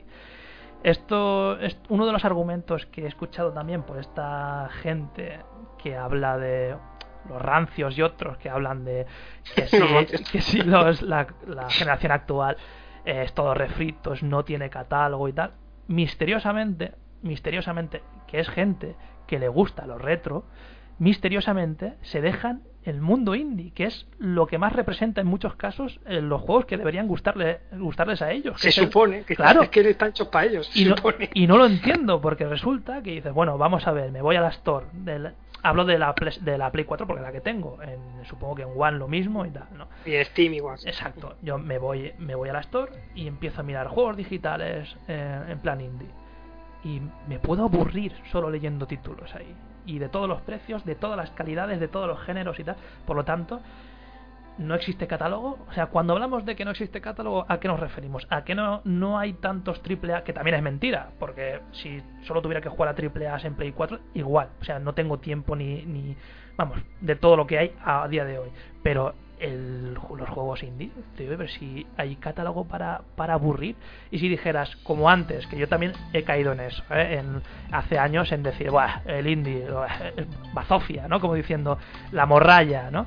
Cuando, cuando están saliendo cada juego indie, que se te caen los huevos al suelo, tío, por la calidad de juego en sí. O sea, mm, no sé, porque es.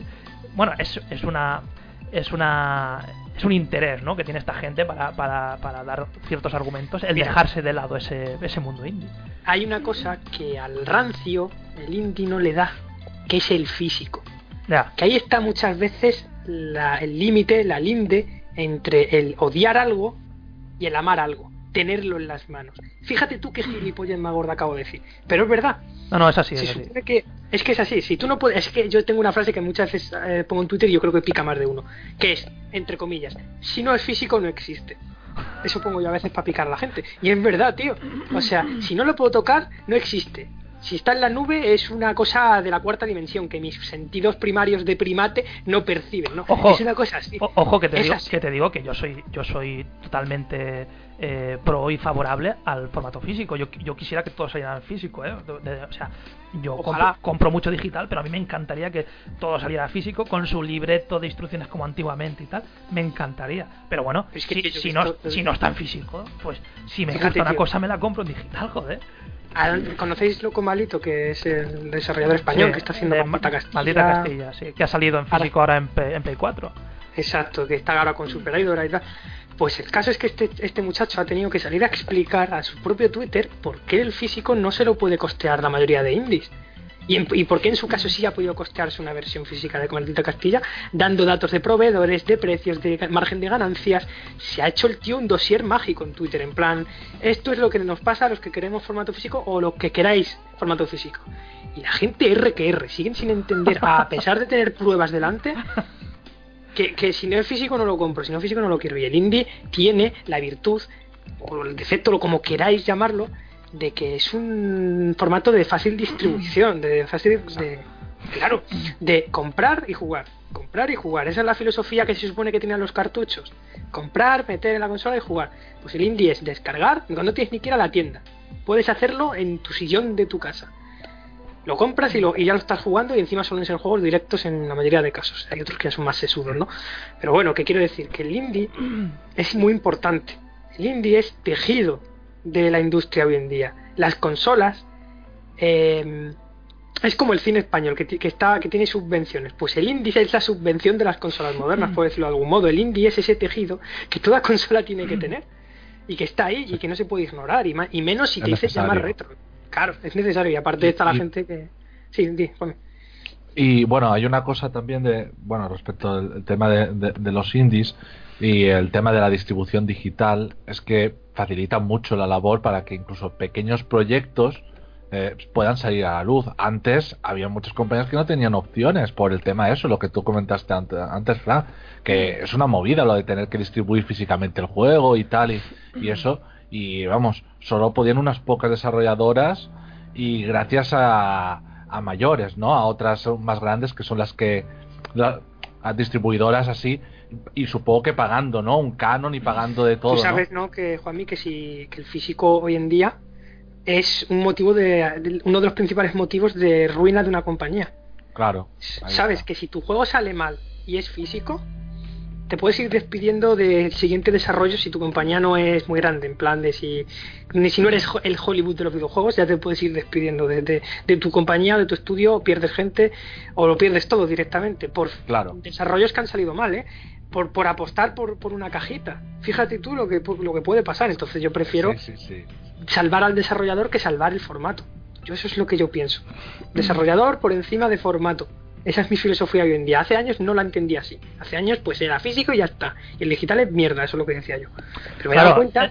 Es que pare parece que nos cueste eh, mutar con la industria, ¿eh? adaptarnos un poquito. Hay cosas que no sí. te van a gustar, evidentemente, a mí hay cosas que no me gustan nada, pero pero oye, me adapto y hay otras cosas que me parecen mejores que, que, claro. que antiguamente, ¿no? Pero es, parece uh -huh. que, que, seamos incapaces, ¿no? De, de, de adaptarnos a, a, estos cambios. Tío. O sea, yo mm, yo al principio de, de meterme aquí en, en este mundillo eh, no, no, paraba de escuchar lo del tema este de los DLCs. El DLC es el demonio, el DLC es el... El, el, el, el que acabará con el videojuego. Claro, claro. Y yo al principio, al principio, porque yo vengo de, de eh, una época cuando jugaba en PC o en, en, tal que lo que yo entendía era expansión de un videojuego, ¿no? Hasta yo al principio decía DLC, DLC eso que es un grupo de música, hasta que me di cuenta de lo que era y dije, coño, esto es una expansión de toda la vida, ¿no? Es cierto que luego están los DLCs estos chorras de trajes, cositas, contenido ¿no? descargable. Exacto, vale, pues eh, el DLC, como en todo, hay bueno, malo, regular, barato, caro, carísimo. Hay de todo. Pues nada, hay que demonizar también al DLC. Y eso es que es predicar en el desierto. Has, dicho, has puesto tú el ejemplo antes de Loco Malito, poniendo todas las pruebas en Twitter y a la gente se la ha sudado. Todas. Claro, pues es, es que es, es, eso, da igual, da igual que, que des argumentos, da lo mismo, es predicar en el desierto. Eh, lo que hablábamos de lo del catálogo, con los indies o no indies eh, Juan y yo hemos escuchado a gente que criticaba lo del catálogo decir que, que uno de los argumentos por los que decía que no había catálogo es que no le gustaban los juegos. O sea, por tanto, sí, si no te sí. gustan esos juegos es que no existen, no, no hay catálogo. Es que no existen. o sea, es, bueno, vamos a decir nombre para que no. Claro, pero, pero, joder, tío. Pero eso es como si dices, yo nunca he estado en China, China no existe. Si no, ya está, exacto, exacto. Si no lo ves, no lo crees, ¿no? O algo así. Por, por lo tanto, no hay nada que hacer. O sea, aquí podemos tener una charla y tal, pero, pero y tener, exponer nuestras ideas y tal, pero bueno, si ya con el ejemplo que me has dado de, de, de este hombre poniendo todas las pruebas en Twitter y a la gente se la ha sí. sudado, es que está claro que, es que en esta comunidad pues un tweet como diciendo el formato físico el formato físico es algo que, que crean los magos de la nada ¿sí? los desarrolladores son magos que agitan la batuta y la varita perdón y sale 15 juegos físicos 15.000 juegos físicos. Que no tío que te puedes arruinar si lanzas un físico macho que primero tendrás que ir a lo seguro. Claro Es que, es que y luego, como Shovel Knight, por ejemplo, Shovel Knight es un juego que nació con mecenazgo, con crowdfunding, que ha sido la hostia, y eso le ha permitido, sus grandes ventas y su aceptación le ha permitido aparecer en físico ya tiempo después. Pues bueno, Pero ves, que eh, tendrás que apoyar el videojuego al pero- principio, digo. A ese sí se le nombra, ¿ves? Y es un juego indie, pero a ese sí se le nombra. Ah, claro, porque ese, no, no puedes evitarlo, es como el juego que está. Porque ya tiene caja también. Porque ya tiene caja, sí. Esto, a ver, esto es lo que ya había comentado yo antes. Es decir, la gente solo se toma en serio los juegos que vienen en caja, los que son físicos, los digitales, los indie, los que son los que están ahí, esos pasan totalmente. Por eso luego les preguntas, luego dicen, "No, es que no hay catálogo, es que no hay juegos", claro, porque no miras donde tienes que mirar. Mira y te fijarás que hay juegos de todo tipo y de todos los estilos. Pero claro, en tu ecuación quitas a los indies, ¿sabes? Los, los quitas directamente de ahí, los eliminas y solo te quedas con los títulos que salen físicos. Y hay que tener en cuenta que esto va a ir cada vez a menos. Cada vez se va a ir, va, va a ir aumentando la cantidad de contenido digital y va yendo menos lo que es la cantidad de contenido físico. Y hay que, y hay que dejar un poco de lado, hay que devaluar lo que es el contenido digital. Digo, dejar de devaluar el contenido digital También como un contenido menor. ¿eh? Claro. Es- También es porque los desarrollos de gran calado cada vez son más caros. Luego hay muchos estudios que no tienen eh, la predisposición ni los medios para igualar un, un triple A o intentarlo siquiera o aproximarse por abajo, ¿sabes? Por eso Claro, pero pueden tendrán hacer- que- lo que tú dices, eso, es decir, empiezan así, ven que tiene éxito y tal, Sí, y de repente pues te lo saco con caja físico y, y bueno, pues ahí. Pero es verdad, es que la gente yo creo que lo que tú dices, Fran, no es consciente realmente de lo que, lo que cuesta de lo que, claro, de lo que implica, o sea, sacar el juego físico, ¿no? Hay mucha gente que no es consciente y sobre todo por parte de compañías pequeñas o pequeñas desarrolladoras sacar algo así, pues es muy costoso, ¿no? Y no hablamos de que tengas que estar en la industria para entender eso, que con hablar o leer a gente que ya está dentro exponiendo su- sus casos particulares, porque hoy en día las redes sociales son benditas para eso, para enterarte de qué le está pasando a un desarrollador o a una Ah. compañía, coño. Sí, Si, si es lo que tú has dicho al principio del podcast, lo que habéis dicho vosotros, que la información e- es, es suficiente e incluso demasiada eh, para poder informarse de estas cosas, pero es mejor, es mejor vivir en una jodida caverna de Platón y decir que, que el físico es lo único aceptable. Aprueba. Ya está, pero bueno, en fin, No, hombre, pero ya está. pero eh, es repetirse, pero lo hemos dicho antes, lo del, lo del catálogo. eh, yo puedo entender que tú eh, lo critiques el, el primer año y medio de la consola.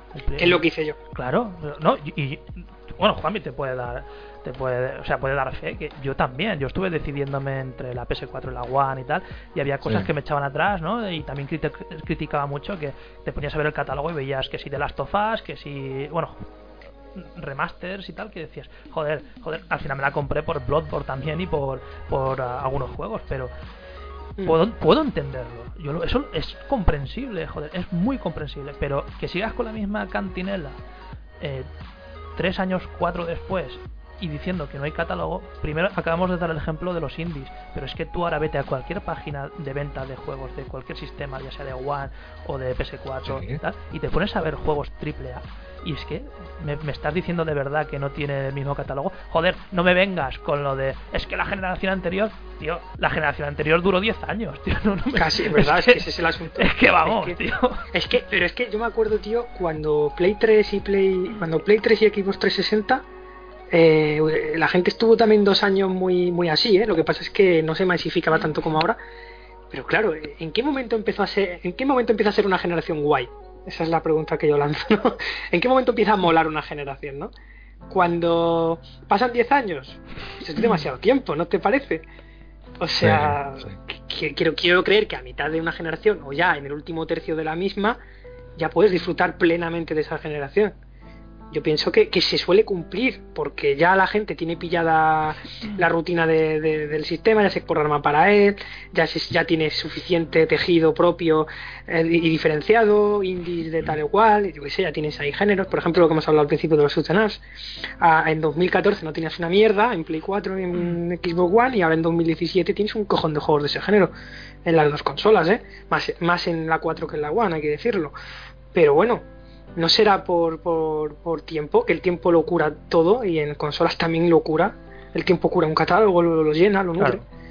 Aparte, aparte de que muchas veces nos pasamos por el forro lo de lo, que, lo que tú has dicho antes, el, la duración de un desarrollo y la cantidad de pasta que se mete en un desarrollo. No es lo mismo hacer, por mucho que haya gente que se niega a aceptarlo, no es lo, el mismo tiempo hacer un juego de Super Nintendo, de, de, Play 1 y tal, de lo, lo, que, lo que cuesta hacer un juego hoy en día, tío. Si es que es, son juegos inmensos, ya no de mundo abierto y tal, sino me refiero a inmensos en, en, desarrollo, en, todo el proceso que, que lleva un triple A, tío. vamos. Hoy en día hay una implicación prácticamente de vamos, es prácticamente como el cine. O sea, hay actores, incluso más, ¿eh? hay, hay más. En presupuesto incluso más. Sí, sí, sí. O sea, no es como, como antes, que antes pues con un ordenador y cuatro amigachos hacíais más o menos el juego entre los cuatro, pero ahora tienes que implicar un montón de elementos para la hora de elaborar un juego. Es más complicado, es entonces mm, hacer un triple A pues es más complicado, claro. Y cada el nivel es más exigente.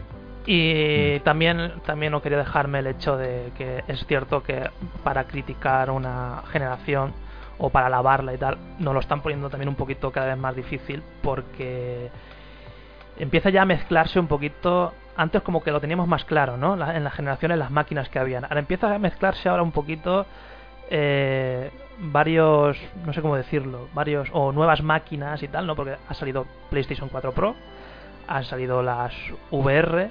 Eh, eh, se supone que de esta generación es Wii U, pero acaba de salir Switch tal. Empieza ya a haber ahí un poco de caos ¿no? en todo esto. Y ya.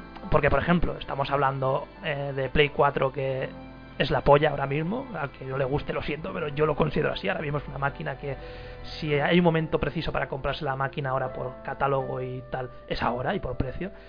Pero es cierto que en mi caso, yo esto de PlayStation 4 Pro eh, no, la verdad no tengo ni idea de lo que habrá vendido, no creo que tampoco lo haya petado, pero eh, me ha parecido casi, casi, eh, casi más una cagada que un acierto. Y lo de las VR, pues es en la cantinela esta de nunca acabar, de la realidad virtual. Parecía que esta iba a ser la definitiva, pero me da la sensación de que esto se está quedando también otra vez a, a medio gas, ¿no? No sé cómo lo, cómo lo veis vosotros. Sí, desde luego, promesas promesas de tecnologías nuevas siempre hay en todas las generaciones. Lo de la realidad virtual ya viene de viejo, de los años 90 o incluso de antes, algún ejemplo aislado. En fin, lo de la realidad virtual es que todavía no es su momento, yo pienso. Ya se está viendo que, que sí que tiene una aplicación práctica interesante y que hay medios sobre todo eso. Ya están los te refieres al, al, porno, ¿no? Como lo que dice todo el mundo, ¿no? no, a ver, me refería a aplicaciones más didácticas de gente que tiene discapacidades y tal y esas cosas. Pero sí, también el porno, fíjate.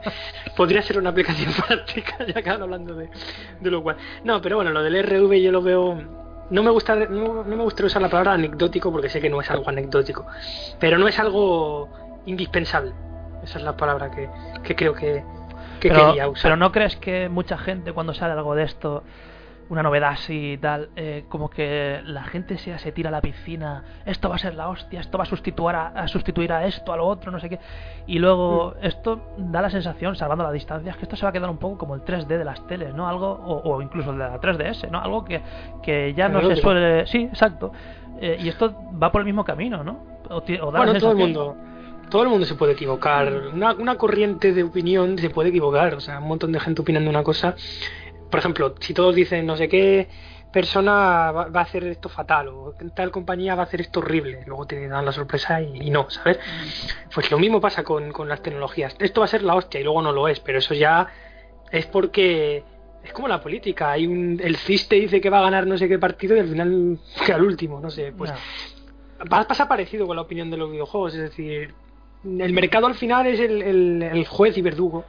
Las cifras de ventas son los jueces y verdugos. Y al final la RV no ha sido algo.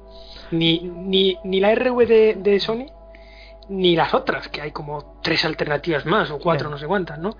La de HTC Vive y la de Steam, que no sé, las de. ¿Cómo se llamaba? Joder, la, de, la que compró Facebook, que las Oculus Rift y todas esas, que al final, bueno, puede ser una tecnología, es que no me atrevo a decir que es marginal, porque yo sé que no es marginal, pero en videojuegos, en videojuegos más o menos, ¿eh? Sí.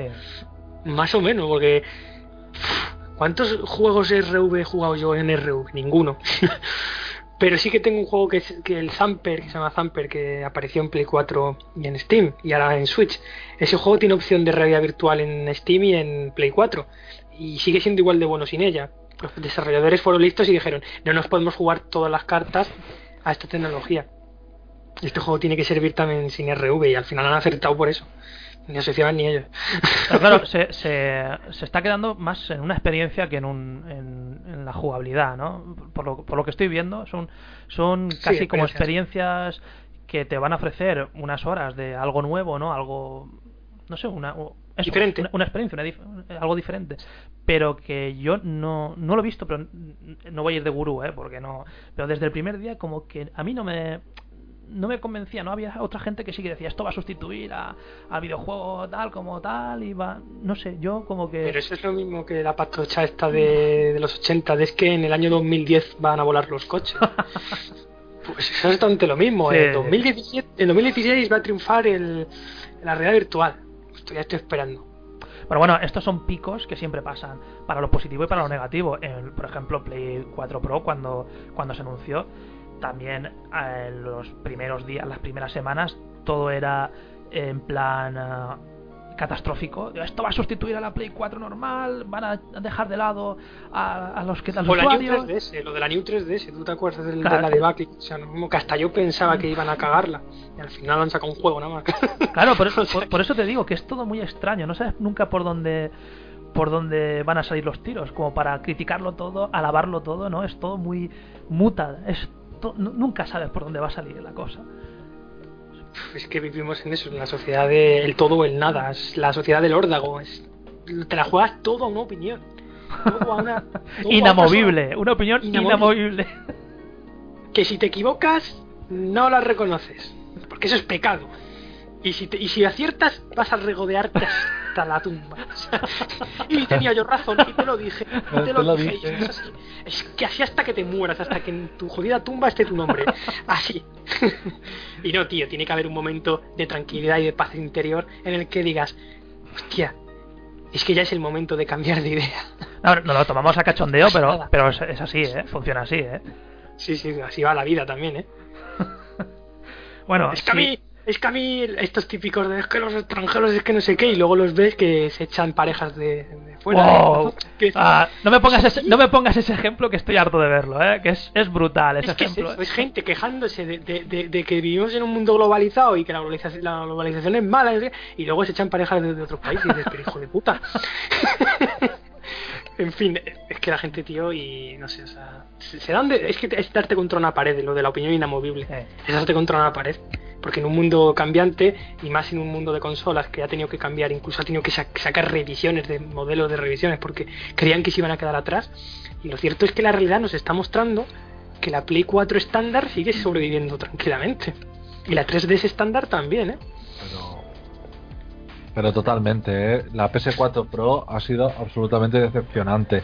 El gran abanderado que iba a ser el, el Horizon, lo dijeron los chicos de los de guerrilla, dijeron que, bueno, ¿Se ha caído? un segundito, nada, nada, que pasaba una moto. Ah. Eh, eh, los de guerrilla dijeron que no podían hacer un juego que no podían hacerlo pues claro el resultado tú comparas las dos versiones la de PS4 normal con la Pro y no hay apenas diferencias visuales o sea no es notorio los dos van a 30 FPS y tal y es muy poco no eh, la diferencia entre ambos Eh, entre ambas versiones y los de Guerrilla dijeron que era porque, claro, tenían que hacer un juego en base a la PS4 normal, partiendo de la. y luego hacerlo para la PS4 Pro. Eh, de no haber estado la PS4. de no tener que hacer el juego para PS4 normal, sí que le podía haber sacado partido a PS4 Pro. Pero como tienen que hacerla para ambas plataformas, pues es lo que les impide sacarle potencia a PS4 Pro, todo, o sea, toda la potencia. Lo cual, ¿esto qué va a hacer? Que seguramente acabe el año que viene eh, PS4 Pro y saquen PS5 y PS4 Pro no haya exprimido todo su potencial por culpa de esto. Y en, y en cambio la Play 4 sí. Sí. Eso es lo que al final, la elección principal al final de esta generación, que yo creo que es una lección aprendida, no lo sé, porque tropezar se puede, se puede tropezar siempre más de una vez, es que las revisiones eh, no, no, no tendrían por qué venir a sustituir a una, a una máquina. No, no sustituyen para nada. Es- Eso está Pero es que yo creo que nada- la, la idea original, la idea original yo pienso, la original, ¿eh? Es que la gente fuera cambiándose gradualmente por esa necesidad de, de la potencia, por esa necesidad de, de- de lo extra. Y la- lo cierto es que la gente cuando está a gusto con una cosa, porque si tu, tu tele ha salido buena, tú no te cambias de tele cada año. ¿no? Claro. Está, ahí está, Pues ese es el asunto. Si tú tienes una consola con la que te sientes a gusto, funcional y bien, no vas a dar el salto porque si funciona no lo toques, no dices el, el dicho, si funciona no lo toques. Pues si fu- funciona lo que tienes, ya Si como... funciona, claro. Y lo ves bien, que tienes una pantalla 1080 y lo ves bien, dices, pues ¿para qué ¿Para yo voy quiero a... una 4K? Claro, ¿para qué una quiero una 4K tele ahora 4K? mismo? Ahora mismo no me hace falta. Pues es que al final las compañías te crean, te intentan crear una necesidad que no tienes. Ah, Y al final es eso lo que, de lo que han pecado compañías como Nintendo o Sony. Y, y yo que pensaba que iba a necesitar una, una New 3DS en algún momento, pues no lo estoy ya viendo nada claro. En plan, joder, todavía mi 3DS está tirando bien, eh, que es el modelo normal. Pues ya está, es apalante. Mi Play 4 tira de lujo. Y la someto a vicios largos, doy fe. Pero sigue yendo bien, pues ya está, no necesito una Pro. Quien quiera una Pro, ahí tiene la opción. Pero al final las, compañías tienen que aprender que una revisión tiene que aspirar a ser eso, una revisión. Y es que Play 4 Pro yo creo que iban un poco más allá. Y al final como que se han retractado, ¿no? O han visto que el mercado es otra, que, que se han equivocado con el estudio de mercado inicial. Si no, Ah. yo creo que no hubieran lanzado esa consola. Yo creo que es que han sido muy, muy temerarios, ¿eh? Bueno, y ahora en el 3 y más adelante veremos si con Scorpio no pasa algo parecido o, o qué va a pasar. Nunca se sabe. Es que al final es eso. Nunca sabes por dónde van a ir los Ya. tiros. A ver, Habrá que ver. Scorpio parece que va a ser una especie de PS4 Pro, ¿eh? Pero bueno. Ya veremos. Supongo que he venido a más, ¿no? Pero... Veremos si a lo mejor quieren hacer el relevo generacional definitivo y decir adiós Xbox One, ¿no? Vamos a lo siguiente, a Xbox 2 o 3 o, o como pollas quieran llamarle. Pues eso, que ya, ya veremos, pero que bueno, podemos hacer una cosa, podemos ser como los gurús y jugarnos todo a una carta y luego te lo te lo Bueno, dije. bueno, eh, a- a- aquí, aquí el amigo Juanmi ya lo ha hecho, ¿eh? O sea, él ya, ya sentenció. ¿Ves que- cómo te lo dije yo? no, no, ¿Ves cómo te- él sentenció que Scorpio nace muerta. O sea, ahí lo dejo, ¿eh? Un poco así. Es que vivimos, es que tío, Microsoft está ahora mismo en un clima de, de hastío total, la gente está súper desconfiando y vamos a ver cómo recuperan el imperio, pero vamos, Pero, es que ya ver, pero- de, un- de un caldo de cultivo de, de negatividad. Pero tú, Fran, tú te crees normal. A ver, eh, Ya va a bajar. Es decir, no, pero que quiero decir, tiene eh, Phil Spencer, no sé si has visto las últimas noticias en los últimos, está diciendo todo el rato de que tiene sorpresas para el E3, para tal, y estos meses hemos estado, eh, los usuarios de Xbox han estado ahí a dos velas. Yo digo, tío, pero ¿por qué en el E3 sacarlos ya, anunciarlos ya? ¿Qué estáis esperando? ¿Por qué esperáis el E3? O sea, es que no sé, ¿por qué? O sea, tienes que empezar a hacer bien las cosas que, eh, que- cuando saques Scorpio, ahí vas a empezar a mover y vas a empezar. Es como ya, como que dar la espalda a, a los usuarios de One. Estás un poco ahí, como que, ah, de segunda categoría, ¿no? Vamos a centrarnos, vamos a focalizar, to- vamos a poner todos los focos en Scorpio. No sé. Pero Juanmi, yo esto estoy- es una especie de sálvese quien pueda, ¿no? ¿No te parece que se está hundiendo el barco y, y prefieren saltar de un barco a otro que hundirse con el que ya tienen?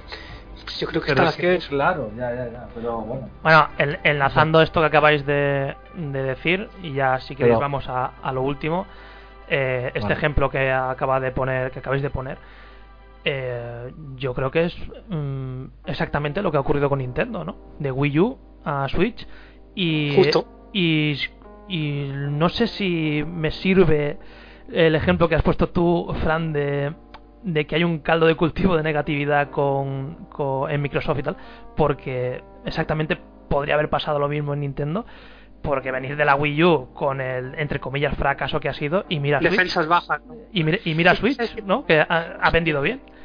La gente siempre con Nintendo tiene una reserva mágica, como cuando con el coche te quedas en reserva, en gasolina.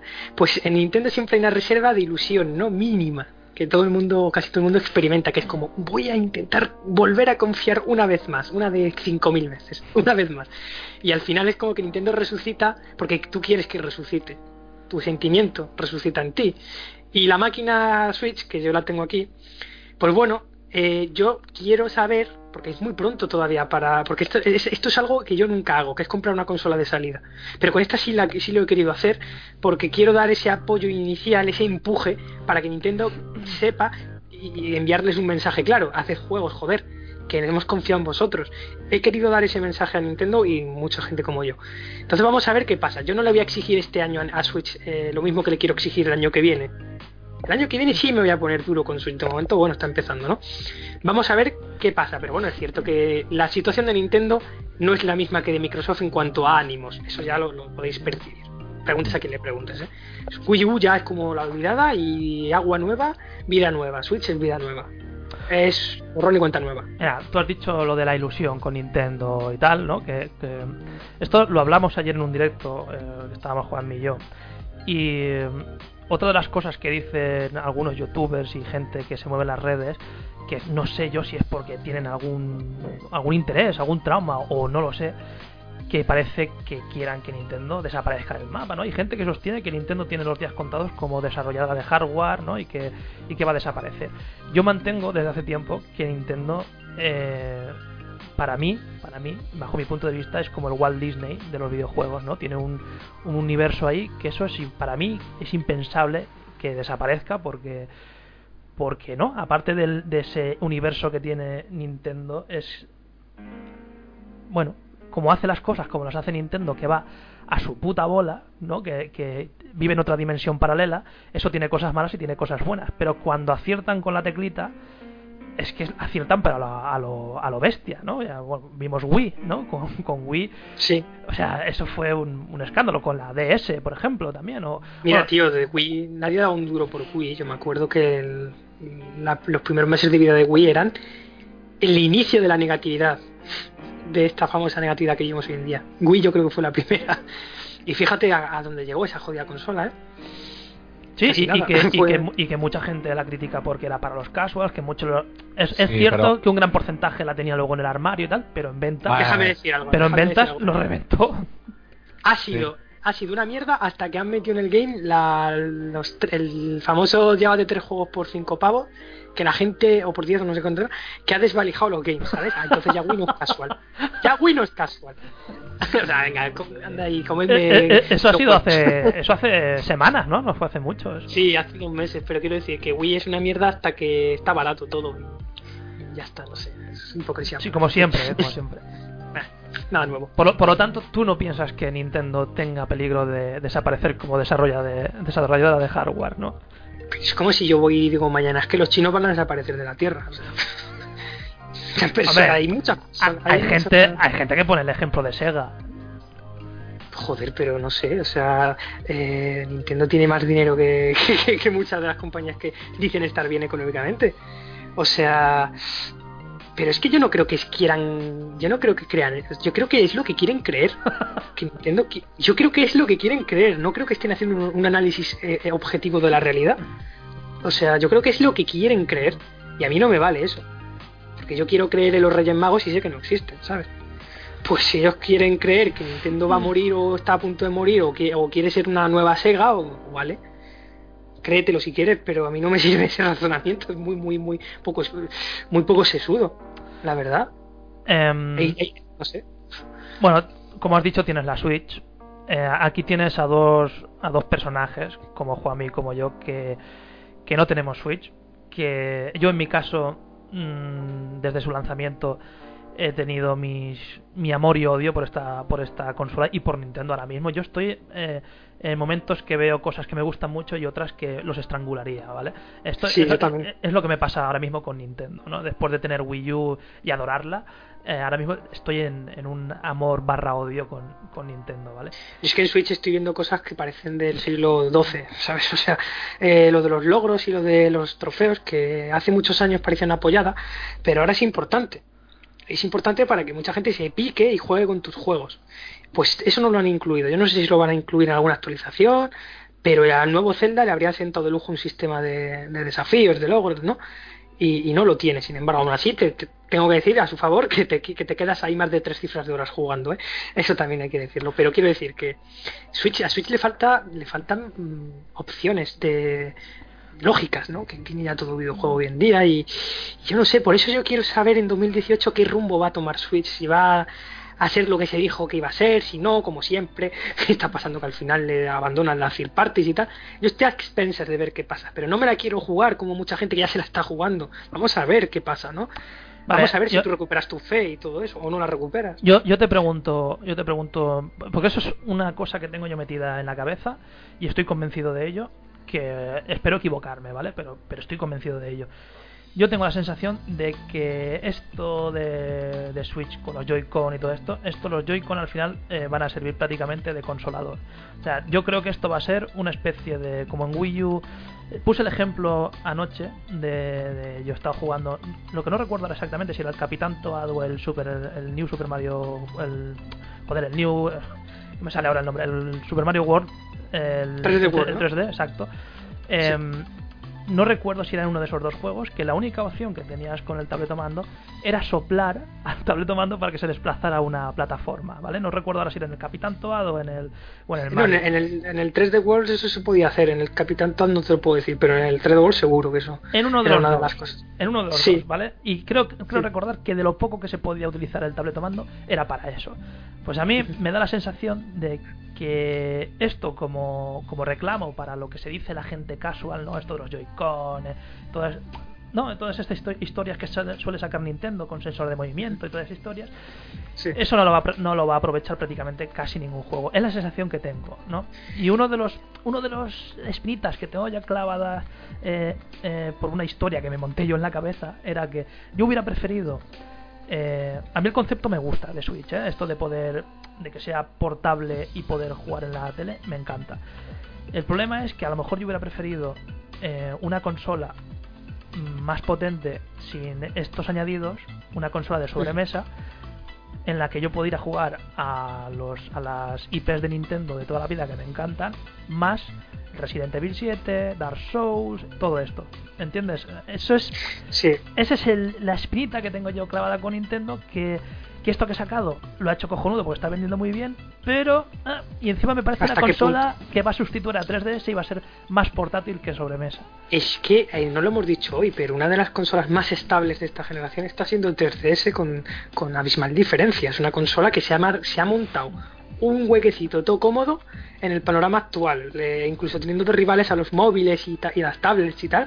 3DS se ha hecho un mercado envidiable para ser la máquina que es y estar en los años en la, en la que está, que ni siquiera sirve para llamar, ni para meterse a internet casi, ni para nada. Es una consola que, que es para jugar. Para jugar y punto. Básicamente. Exactamente. Pues fíjate tú que, que, que, que si tú obligas a toda esa gente cómoda, como hemos dicho antes, que hay gente que está cómoda en un sitio, si les obligas a migrar a una parte, ya les puedes dar razones para migrar. Y eso yo creo que Switch, si quiere ser Switch el sustituto de 3DS más que de Wii U, se tiene que currar en la migración en plan de veníos, veníos, que tenemos caramelos, pero caramelos buenos. Claro. Porque no vale con decir, no, veníos a Switch que también es portátil. No. Tú para mover a la gente de 3DS, o los matas, yo creo que la opción menos ética, o les ofreces algo eh, jugoso para que vayan allí, ¿no? Pa- Y por eso eh, vuelvo a decirlo, vamos a ver qué pasa en este año que viene y cuál es el rumbo de Switch. Si su- sucesora de 3DS, si sucesora de Wii U, ¿qué coño va a ser Switch? Vamos a esperar, es lo que yo pienso, Sí. porque ya hay gente dando su veredicto. Eh, Vamos a esperar un poco, joder.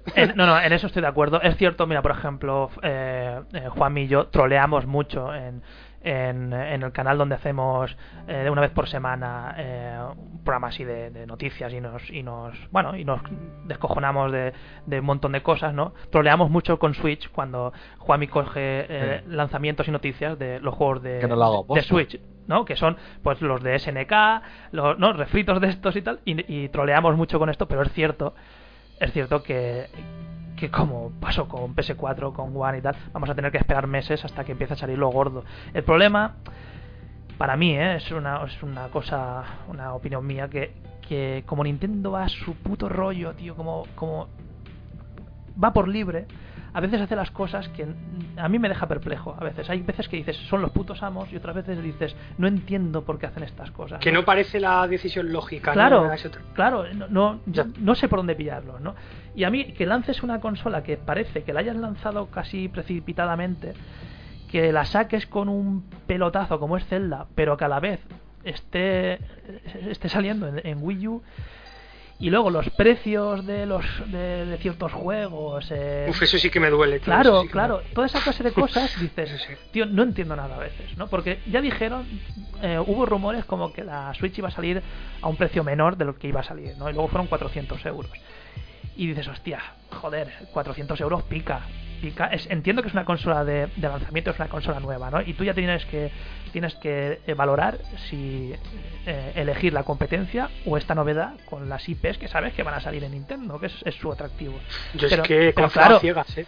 Claro, pero tú sí, porque a ti, por, bueno, por el motivo que sea, ¿no? Porque tú te apetece, por lo que quieras y tal. Pero claro, son 400 euros. Pero luego te pones a mirar y 320, ¿no? Pero luego tienes que comprarte el juego aparte. Claro, claro. claro. son casi 400 Redondeas, Más o menos, ¿no? Son 300, no sé qué, son, 300... 370 o por ahí. Más o menos, vale.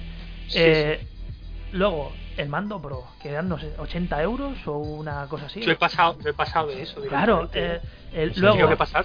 Eh, Bomberman, 50 euros, tío. ¿De verdad? ¿En serio? 50... Son cosas que dices, joder, unas cosas las hacéis tan bien que, son, que es la hostia, y luego otras no sabes por dónde por dónde agarrarles, tío. Eh, eh, Juanmi muchas veces puso el ejemplo de que Nintendo es la nueva en, el mundo del videojuego como la Apple, ¿no? Como es un poquito ese, ese rollo, ¿no? En algo, Para lo malo, sobre todo. Exacto. hay una, claro, sí, hay una especie como de, es como, eh, de hecho hay gente que justifica el alto precio, es decir, que cree que los precios que hay en Switch son correctos porque lo estás jugando en una plataforma portable como es Switch.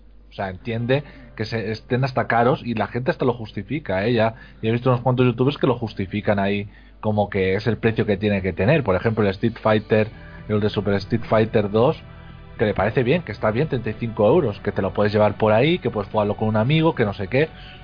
Pero... Y, es verdad que hay una especie como de, elitismo ahí, ¿no? Eh, eh, pagas por el esnovismo de jugar a un Bomberman o de jugar a un Street Fighter eh, con independencia de la calidad o de la novedad del producto. O sea, simplemente por el hecho de jugar una plataforma como es Nintendo Switch. Es que yo pienso, tío, que cuando tú confías en una marca no tienes por qué proteger todo lo que hacen. Exacto. O sea, no tienes por qué, no tienes por qué estar de acuerdo. Yo no estoy de acuerdo con los precios de los juegos, por ejemplo. Yo no entiendo ese incremento de 10 euros, yo no lo entiendo de verdad. Pero estarás de acuerdo conmigo que el nombre de Nintendo eh, hmm. tiene, la marca tiene un montón de tirón, pero tirón hasta límites absolutamente insospechados. La gente compra mierda licenciada hombre, por Nintendo. Hombre, lo de lo de ayer que nombramos lo de las cajas que van a vender vacías, tío. Eso es un sí, las cajas eso, eso, es la hostia, pero ya, ya, dijo alguien dijo alguien por ahí una razón que era como, pero es que luego eh, si, te quedas sin la caja eh, la gente lo especula en internet y por lo menos tienes una caja repuesta y yo ya digo, pero es que no sé, si no me he visto en la necesidad vida de comprar una caja. Surrealista. Vosotros sí, yo no. cuando Nintendo hace eso es porque sabe de que eso de que de que lo venden, de que lo petan, lo sabe. Consejo, consejo si os quedáis en una caja de Play 4, os compráis un FIFA 2014 y por 50 céntimos en un sex y ya tenéis una caja, quiero decir. Eh, no sé, tío, no sé. Yo las cajas no. Eso hay, hay, hay, cosas que son una, una gilipollez desde un punto de vista lógico y ya está, y no pasa nada. Surrealista, totalmente. Porque luego Luego también he visto algún youtuber que también que dice, ¿cómo la gente se compra una NES Mini? Que es una reputísima mierda de potencia, que solamente puedes jugar a cuatro juegos de NES, cuando tienes alternativas como la Raspberry Pi, con el no sé qué, que le metes esto. Y son gente que no entiende que el que va al Nintendo y es porque esa consola está licenciada por Nintendo. Si no estuviera licenciada por Nintendo, lo hubiera sacado otra que no fuera Nintendo. igual como pasa con las de Mega Drive. La saca, Carrefour y no vende ni tres, tío. No venden nada, pero nada. pasa aquí en España también pasa eso con Sony, ¿eh? Vamos a ponernos malvados. Eh, Sony también, ¿eh? Sony también, PlayStation. Sony, también tiene aquí un tironcillo de decir, es que como es de Sony, es lo bueno, también eh, hay bastante de eso. Sí, sí, sí, sí, la Play, la Play, estamos en la sociedad de la Play, eso es así. Sí, coño. Ha cambiado. yo, cuando, era más, cuando era más joven era Nintendo, Nintendo, y ahora es, la Play. Pero a mí me da la sensación como que Nintendo está aprovechando todavía más si cabe eh, el nombre de, Nintendo. Se está aprovechando un poco de su posición. Pues tiene, tiene lo que tú dices, Fran. Tiene, tiene eh, Nintendo tiene la mejor clientela que puede tener. Porque es una clientela que, que por mucho que la decepciones, la vas a tener ahí, ¿sabes? No sé, es como que siempre. ¿eh? siempre, siempre tiene. Venga, va. Siempre le dan segundas oportunidades. Venga, esta será buena. Voy a ¿Sabes comprar. cuál fue, ¿Vosotros sabéis cuál fue mi época de decepción con Nintendo? Fue en la época de GameCube, precisamente. Que todo el mundo la mega defiende. Yo en su época prefería una Play 2 50.000 veces. O sea, pero así. Y lo sigo prefiriendo, ¿eh? si, si me preguntas. Y yo luego volví a Nintendo ya con Wii, pero dos años después de su salida. Porque al principio, la- mi primer contacto con Wii fue nefasto. Fue querer tirar el puto Wiimote a la papelera. Eso fue- y de decir, ¿esto qué mariconada es? Perdonad por la, por Sí, la expresión, que es una expresión muy zafia. Pero es verdad, yo pensaba, estos gilipolleces, ¿qué, ¿qué mierda es esta, tío? Yo tenía 17 años o por ahí. Ah. Y era como, ¿qué cojones es esto, sabes? Y luego dos años después ya me, me callaron la puta boca como nunca en mi vida. Pero sí, Nintendo siempre tiene ese reducto de querer volver a ella. Y hubo gente que quiso volver a Nintendo con Wii U, pero yo no creo que quieran hacer dos veces lo mismo. Hay gente que ya no quiere Switch porque les decepcionó Wii U. Y yo creo que Nintendo es un poco así. Me olvido de ti cinco años y luego vuelvo. Sí, me a mí, de ti a mí me ha pasado, ¿eh? A mí me ha pasado. O sea, yo después de estar años sin consola, la primera que cuando volví fue con Wii U. Y mira que había queda- había estado hasta los mismísimos de Marios y tal, y al final, mira, acabé vi- volviendo con, con Wii U. Y es, Pues proba- nada, y es que- probable que no toque Switch, ¿eh? Es probable. que Nintendo nos provea un poco a estas personas que somos los, un poco fieles, ¿no? Que somos un poco, que aunque les hayamos abandonado en el desierto alguna vez, como ha podido pasar, pero que siempre estamos ahí al final para, para decir, hey, tenéis público aquí, pero bueno, es que también tienen que fijarse en esa gente que o- relaciona a Nintendo con el demonio y con y con lo, lo- lo basura, tienen que pensar en esa gente también. No solo pueden pensar en nosotros, que ya tenemos una trayectoria o, o unos años jugando con ellos, no, tío, hay que pensar en gente Claro, por, abrir. claro por, por eso te decía que, de hecho, yo la esperanza, no sé si esperanza, idea o, o lo que tenía antes de saber lo que era NX, yo pensaba que por lo menos eh, yo aposté por una, por una especie de, de One, ¿no? una potencia similar a One, para eso, para abrirte a, a los multi, a tener tus Mario, tus Zelda, etcétera, etcétera, y tenerlos, y Mm. poder tener los multi. Cuando vi que no, que no era así, yo me decepcioné, ¿no? Porque a mí me gustaría tener, eh, mm, a ver, si puedes permitírtelo está muy bien, pero si te cuesta permitirte tener varias máquinas, es una putada. Y a mí me gustaría tener una, una máquina donde pueda tener lo bueno de Nintendo y los multis. Y de momento eso no va a poder ser. Claro, pero bueno, es que al final hay que hay que elegir entre dos o, o sea, no elegir, sí, perdón, hay que optar por dos sistemas hoy en día si quieres tener a Nintendo a tu lado, ¿no? Claro. Porque si no hace no hace falta, digamos, Nintendo para nada, o sea, tú puedes sobrevivir esta generación sin ello. Ya Pero- lleva pasando muchos años. Pero no te, no te, no se te, no te es raro esto que se, se puso de moda ya con Wii U, el- la palabrita esta de complementario, ¿no? O sea, eh, esto es una Ah, consola, una consola complementaria para el PC, para la PS4, para no sé qué. No sé, yo, yo, claro, también es problema mío porque yo eh, he tenido la NES, he tenido Super Nintendo, he tenido Nintendo 64. Para mí Nintendo era, eh, eh, vamos, la, la reina, ¿vale? La plataforma principal. ¿no? Claro, y, y ver ahora Sí. que, que se convierte en algo complementario se me hace extraño. Ya. Es que a mí la palabra complementario me jode porque ya estás reconociendo que de por sí sola no funciona. Y eso es lo malo de, de- Pero vamos, yo lo reconozco. Ahora mismo Nintendo no funciona por sí misma. A mí, por lo menos en mi caso, a mí no me llena como jugador el 100% Nintendo. Necesito algo más. Por eso tengo un ordenador y una Play 4. Pero bueno, que...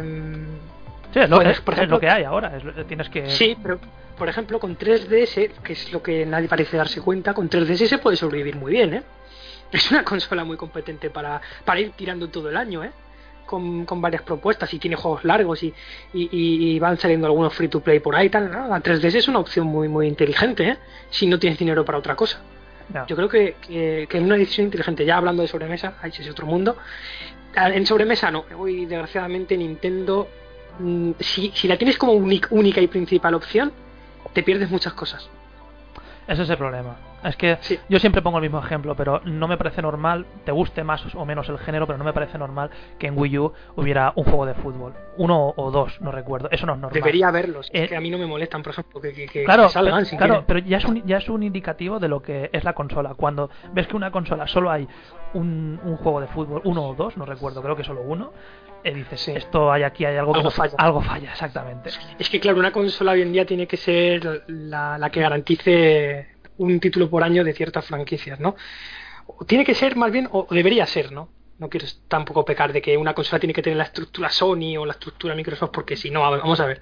Cada consola tiene que tener una identidad propia, pero es cierto que tienes que tener una base fija de títulos en plan, en, en cascada, que vayan saliendo uno tras otro, ¿no? Y los FIFAs y los juegos de fútbol es un indicativo de buena salud de una consola.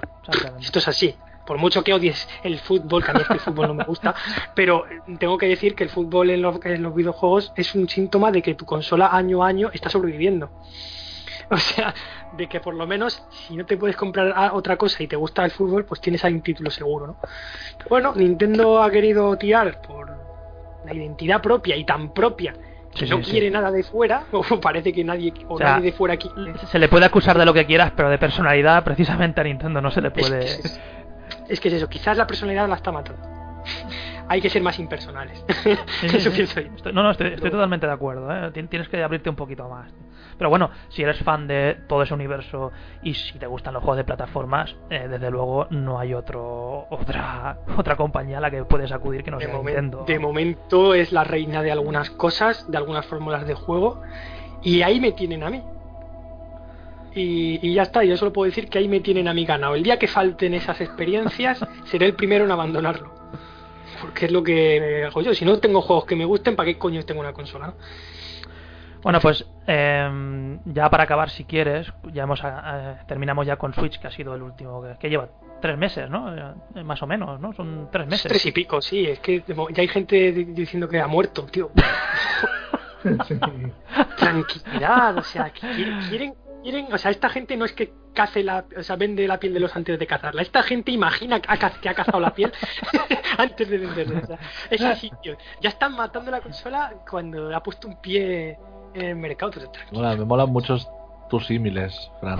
Sí, tío, es que, es que es verdad, macho, es que quieren, es que quieren matarla, eh, tranquilos, la, o sea, tú ve cavando la tumba, pero no la metas de hijo puta, que no has terminado de cavar. sí, sí, sí. mira, yo, como te he dicho antes, a veces troleamos con lo de Switch y tal. Más que nada también porque en el grupo este en el que estamos hay, hay un par de Nintenderos, ¿no? Y mola, ¿no? Eh, picar a, la gente y tal. Pero yo ya lo he dicho varias veces. En el momento que, que llegue el nuevo Mario. Sí. O sea, ¿cuántas bajadas de pantalones se van a producir simultáneamente? Pero, pero a, a millones, a millones, está clarísimo. Vamos a ver, yo sé bueno, que ten, claro, ten claro que cuando salga este nuevo Mario empezarán a salir los de oh, han copiado eso de tal juego que no sé qué, que ya lo he escuchado, eso ¿eh? con, con los trailers y con lo que he visto ya. Yo leía uno, leía un chaval en Twitter, por respeto no voy a decir, no voy a decir quién, porque pues, el chaval dijo, ya han copiado el Sonic Adventure, no, no sé qué. Es el ejemplo, que, te iba, es el ejemplo que te iba a dar. Me hice es el más extendido. Ese. Me hice un facepalm tan grande que yo creo que me he desencajado un ojo. Se me ha salido de la cuenta, macho. Cago en Dios. Pedazo de falacia más gorda. O sea, pero, pero, pero, pero, pero. Qué poca vergüenza, ya está. No, voy a decir nada más.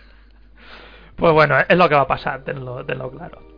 Bueno, pues para acabar, si quieres, dinos con estos tres meses. Bueno, la, la pillaste de salida, has dicho, ¿no? La Switch. Sí, el día siguiente de, vale, pues, de salir eh, haznos así un pequeño resumen de los en estos tres meses que has tenido la consola, qué es lo que te ha parecido eh, cojonudo, qué es lo que te ha parecido peor y no sé, los, los, pros y contras que has visto de, esta, de esta máquina. Bueno, lo, una de las cosas que más me gusta de, la Switch es eh, que con los Joy-Cons te puedes fabricar como una especie de de mando, ¿no? O sea, tú quitas los Joy-Cons de, la tablet, por decirlo así, y los encajas en una especie de, trocito de plástico, una el, cosa así. El perrito, ¿no? Que llaman, ¿no? El perrito, el que le llaman el perrito. Pues el perrito, la verdad es que es muy cómodo. Yo me he pasado el Zelda con el perrito y que son 120 y algo horas le he echado. Y me ha parecido un mando comodísimo en todo momento. No es el mejor mando que he probado, evidentemente, para eso está el mando Pro ¿no? y esas cosas, para esas necesidades más arcaderas, más precisas. Pero bueno, que es un mando que por defecto es una consola que con lo que trae ya, es, ya se puede jugar muy bien. Y aparte, una cosa que me gusta mucho, que he podido probar con unos amigos, es el, cooperativo. Está muy bien planteado. El tema de que con dos Joy-Con te salgan, que con una sola Switch te salgan dos mandos. Porque no te tienes que andar preocupando de dónde, de dónde he puesto el mando, eh, o tengo que comprar uno, no sé. Es como. Pero, pero, pero eso que mucha gente ha dicho, bueno, sí, se puede jugar y tal, pero esos mandos son muy pequeños, eso es incómodo y tal. ¿Cómo, cómo has visto todo eso? Es que la verdad, para los que yo he probado, que es el Bomberman R y el Puyo Puyo Tetris, que lo probé en la demo cuando salió. Hmm. Es que para ese tipo de inicio no te hace falta un mando más cómodo realmente, porque es un, es un control preciso, pe- pequeñito, eso sí, les agradecería que fuera un pelín más grande, pero yo creo que para esos vicios de media hora, una hora, que estás con los amigos ahí riéndote y comiendo pizza y todo el rollo, está muy bien, quiero decir, ¿para qué más, no? Ya si te quieres, si en el, el día que salga un Smash Bros, eh, inclu- incluso el Mario Kart y tal, ahí yo ya creo que te viene mejor un mando, porque también he probado el, el Mario Kart 8 Deluxe, creo que se llama así, creo que sí. Sí, sí. Pues eh, ese lo he, he probado por encima, tampoco he jugado mucho. Y la verdad es que ahí sí que se agradece más un mando, ¿no? Porque ya son juegos mucho más precisos a la hora de jugar, ¿no? No son juegos en 2D ni nada de eso. Entonces, bueno, pues la parte de multi yo la veo bien. Es una consola preparada para jugar con los amigos, es una identidad que esa, que esa marca no ha perdido aún, que es que te lo pases bien con la gente. Y yo sé que hay gente que se queja porque sus amigos viven a 200 kilómetros hoy en día, porque estamos todos hablando por internet. Pero si tienes la suerte de tener amigos cerca, es una consola muy, muy atractiva, ¿eh? Muchísimo. Bueno, es, es la única. A lo mejor se me está yendo la pinza, pero es la única consola que te permite jugar a lo que jugabas antes, ¿no? Con, con no con pantalla partida, pero, pero algo parecido, ¿no? Como jugábamos Sí, antes. claro, sí que esa identidad de jugar, un- de pasar los ratos muertos con los colegas, un vicio rápido a cualquier cosa, ¿no? El vicio rápido. Nintendo es, yo creo que la reina del vicio rápido. De, de jugar algo con tus colegas o tú solo, lo que sea, rápidamente, sin complicarte, ¿no? Ahí siguen siendo, yo creo que tienen, siguen teniendo mu- mucha importancia. Luego los juegos, hablando más pormen- pormenorizadamente, el Zelda ha sido yo creo que lo más importante y es, es obvio de lo que hay de momento en, en, en Switch, aunque habrá, habrá gente que te diga que el Mario Kart, ¿no? Pues por tema de horas de juego, porque es un juego infinito. Pero bueno, a mí me lo está pareciendo el Zelda porque yo creo que después del parche que le metieron, porque arreglaron el tema de las ralentizaciones, que se quejaba ¿no? mucha gente. Eh, ¿El qué? El, el frame rate decía. Sí, sí, el frame rate que se caía en algunos momentos era bastante drástico a veces, pero desde, desde- desde lo del parche ya no pasa. Entonces se ha convertido en un juego que es brutal, que, es, que aprovecha la Switch, no sabemos en qué porcentaje, porque a lo mejor es una consola que puede, puede hacer algo mejor gráficamente, no lo sé. Pero el caso es que es un juego que define, define una consola definitivamente. Es uno de esos juegos que dentro de 5 años va a seguir siendo igual de importante que ahora, ¿eh? Es que es un juego muy importante ese. Bueno, bueno, yo te veo muy optimista. Yo lo tengo, lo tengo en Wii U. Yo solo le he dado de momento, no sé si son 28 29 horas. Eh, a mí me parece, me parece la polla, simplemente. Lo- por lo menos lo que llevo jugado me parece increíble. Pero que tú lo ensalces así, así yo te puedo mostrar mm, cientos de opiniones que dicen que eso es un juego que se le ha dado, se le ha dado un 10 porque es Zelda, porque es de Nintendo y que el juego es una medianía, ¿eh? No sé, yo no estoy de acuerdo con los 10 ¿eh? a, ese, a ese juego. Eso ya te lo digo yo desde aquí. No, no me parece un Zelda de 10, cojones. O sea, que somos nuevos aquí. Pero, Ha habido pero o sea, como juego, ¿qué te parece? A mí como juego me, me ha parecido fascinante, pero no me parece la panacea, ni ha inventado nada. Que es un juego que simplemente ha hecho muy bien lo que pretendía enseñar. Es un juego bien testeado. Es una cosa que hoy en día parece, parece imposible, pero es un juego que a pesar de tener un parche, antes de ese parche el juego ya tenía una estabilidad pero inmensísima, en plan de que los bugs eran cosas rebuscadísimas ya de decir, hay que hacer mucho el canelo, es un juego que, se portaba muy bien, que, que es largo, que es int- intenso, que es inteligente, tiene un diseño interno acojonante, pero bueno, quiero decir que no es la panacea, o sea, es un juego que se ha venido a meter ya en el mundo abierto cuando había, hay juegos que ya se han hecho con el mercado en, es- en ese sentido. The Witcher 3, Sí, pero, Metal Gear Solid pero 5, esto- estos, etcétera, estos ejemplos que estás poniendo, ¿tú no crees que de verdad que yo, yo he jugado a, a esos ejemplos que, que has puesto? He jugado a. Zelda y, Sí. y a mí me parece un rollo totalmente diferente. O sea, Es que es muy diferente, pero es que a mí no inventa nada, pero sí que te ofrece algo diferente, bajo mi punto de vista. Eso sí. Sí, ofrece algo diferente, pero que lo que quiero decir es que em, yo he intentado, te lo juro, estos tres meses, porque yo ese juego me lo pasé ya hace. lo pasé a finales de, de, de marzo, creo yo que me lo pasé. Pues he intentado entender a la gente que le puso un 10 a este juego. Es que no, no entiendo de dónde sale el 10, te lo prometo, ¿eh? Es que yo creo que es un juego de sobresaliente, de casi, casi, casi, casi de 10, pero no llega al 10, no sé, tío, no, no, no es un juego de 10, no es el mejor Zelda tampoco. Y en eso que estás diciendo tú de, de que es una experiencia diferente, ciertamente es diferente, pero ha querido ser un juego mm, para ese público que ya había jugado a juegos de mundo abierto o que le gustaba el mundo abierto, ¿eh? Ojo, quiere ser diferente, sí, y lo consigue ser yo creo que al final, pero ojo que va destinado a un público muy amplio, ¿eh? Que no es un Zelda que puedas decir, es que este Zelda tiene una jugabilidad clásica de Zelda, no, no pero, pero no te, no te parece que aunque sea de mundo abierto y pueda ir destinado a mucha gente, lo que yo llevo jugado a mí me da la sensación de que es un mundo abierto, pero no es un mundo abierto. No sé cómo, cómo decirlo. Yo lo veo tan, tan de experiencia en solitario, eh, de observar, ¿no? De, de, perderte por ahí, de, de no sé, de eso, de ser esa experiencia solitaria, eh, algo muy incluso onírico en algunos momentos, un poco, un poco que yo de Witcher, estos juegos así, no lo tiene, ¿no? Es todo un poco más movidito, ¿no? En esos juegos. El Zelda me parece algo más contemplativo en a veces, ¿no? Es un poco sí. que, que por ese lado yo creo que puede echar a más de uno también atrás, ¿no? Claro.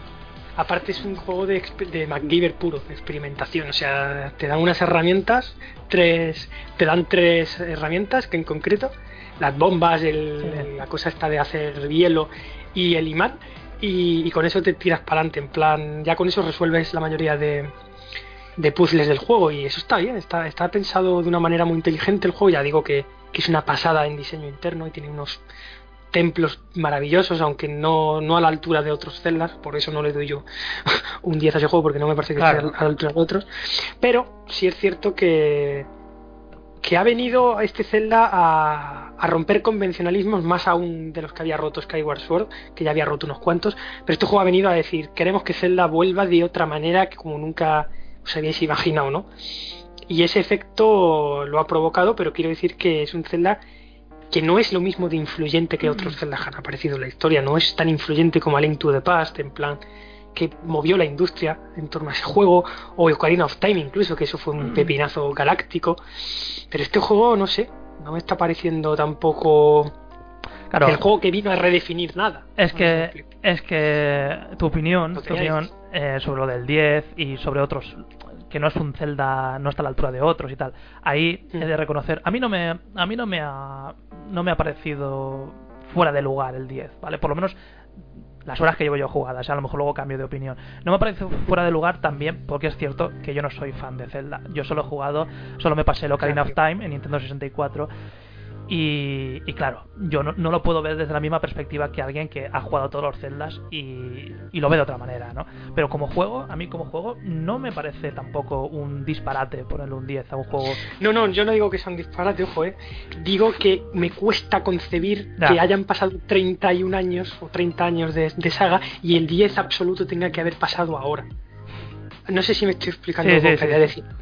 Que han pasado 30 años, en esos 30 años ha habido ejemplos sobradamente sobresalientes y, de matrícula como para que me vengan ahora a, como si hubiera como si este juego fueran las tablas de Moisés, yo qué sé. No lo sé, no, no me parece que sea ese esa revelación divina, ¿no? de Nintendo hacia sus jugadores. Ya creo que esa Nintendo más lúcida ya, ya ha existido en otras épocas. Tú eres la opinión... No, lo último que quiero decir es eso, que, que pero eso no quita, lo corto no quita lo valiente, quiero decir, es, un Zelda que va a costar ser superado porque ya nos han metido en la cabeza que Zelda va a tener que ser así a partir de ahora. Volver a una fórmula tipo Twilight Princess o una cosa así va a costar muchísimo. ¿eh? Después de esto, hacer un Zelda con un mapa de grande como eso va a costar mucho porque va a ser como, hostia, pero es mucho más pequeño que antes, o le faltan cosas, ya. Zelda toma un rumbo que nos guste o no nos guste a los celderos más cavernarios de, de la zona. eh, ya va a, ser así, va a ser así una temporada larga hasta que les dé por cambiar de tercio. Eso es lo que yo pienso, ¿eh? Pero como son impredecibles esta gente. A ver, yo, yo tengo claro que lo del 10 a este juego en algunos momentos y en algunas eh, en algún momento lo parece. Y, sí, no, y, en algunos ámbitos también le ha hecho más mal que bien. Por parte en la comunidad, digo, ¿eh? porque mucha gente lo de ponerle el 10 le ha. Yo no sé si le ha jodido, le ha chirriado o lo que sea, ¿no? Pero, pero... No, a mí no me chirría porque, porque estoy acostumbrado a... Pero quiero decir que... Sí, sí, te entiendo, te eh, entiendo. Que hay dieces que yo no, no comparto, como que... Eh, como chico, tranquilo, tranquilo, tranquilo. O sea, Zelda es muy bueno, pero ha habido otros Zeldas muy buenos que merecían a lo mejor una nota muy alta y no la han tenido, o, tú no has estado ahí para, para examinar ese 10. No, no sé. No, mira, yo lo, lo, que tengo muy, muy claro de, con este Zelda es que en toda la vida toda la vida de Switch en todo su catálogo este es el juego de salida y yo creo que va a ser eh, durante todo su catálogo va a ser eh, uno de los pepinos de, del Eso digo, catálogo que se sea, va a mantener, que se para- va a mantener uno. pero que, que eso mm, quieras que no tiene un mérito de la hostia porque ser el primer juego que sale en la consola y que vaya a ser uno de los de los imprescindibles y de los grandes en todo el catálogo lo que dure los años que dure la consola es vamos eso es un es un pepino, vamos, por mucho que la gente diga, no, es que es un port de Wii U, podría ser mejor, no sé qué, yo lo, yo lo veo y a mí me parece que estoy viendo una película de animación, vamos, me parece brutal. Maravilloso y además es un juego que lo pones y te vicias, pero un montón de horas. Es que es uno de los Zelda más viciantes que eso es una de las cosas más, positivas del juego, que es muy muy viciante. El caso es que mm, han pasado tres meses y pico y y no quiero ser yo el malo, pero dentro de un año o dos eh, yo no sé si esos dieces se van a mantener. Porque Skyward Sword, dieces le cayeron unos cuantos en su momento, y a los dos años tú preguntabas a la gente, ya con U en el mercado, Skyward Sword, mal Zelda, mal juego. O no era de 10, o ni de coña era un Bueno, juego sobresaliente. ¿Cómo se llamaba el de el otro de Nintendo 64? Que no me sale el nombre ahora. El Majora, ¿no? El mayor más, exacto. Ese también le pegaron palos. Ese a lo mejor es un, un- un caso contrario, ¿no? Le, pegamos palos, exacto. Sí. Y Sí. luego, pues sí, exacto. No sé, ya Pero veremos. Yo, yo no quiero ser malo, pero eso. Es que dentro de dos años vamos a ver si los, la mayoría de los que le han dado un 10 siguen manteniendo el 10. Vamos a, vamos a verlo. Bueno, tú eres, tú eres un poco de la opinión de Juanmi eh, que, que a este juego le ha caído el 10 por el nombre de Zelda. Si hubiera sido el mismo No juego sé. con que no hubiera, si no hubiera llamado Zelda, igual hubiera sido un 9, ¿no? Por ejemplo, ¿no? Es que yo no sé si el 10 le viene porque se llama Zelda o el 10 le viene porque se han flipado directamente porque no han probado jamás otro Zelda. ¿Entiendes? es que eso es lo que a mí me, me, me acojona, que hayan tenido que pasar 30 años para que el 10 más 10 de la historia eh, esté aquí. O algo así, no sé, no, no sé. Lo veo raro. yo qué sé, sería que me estoy haciendo viejo, no lo sé.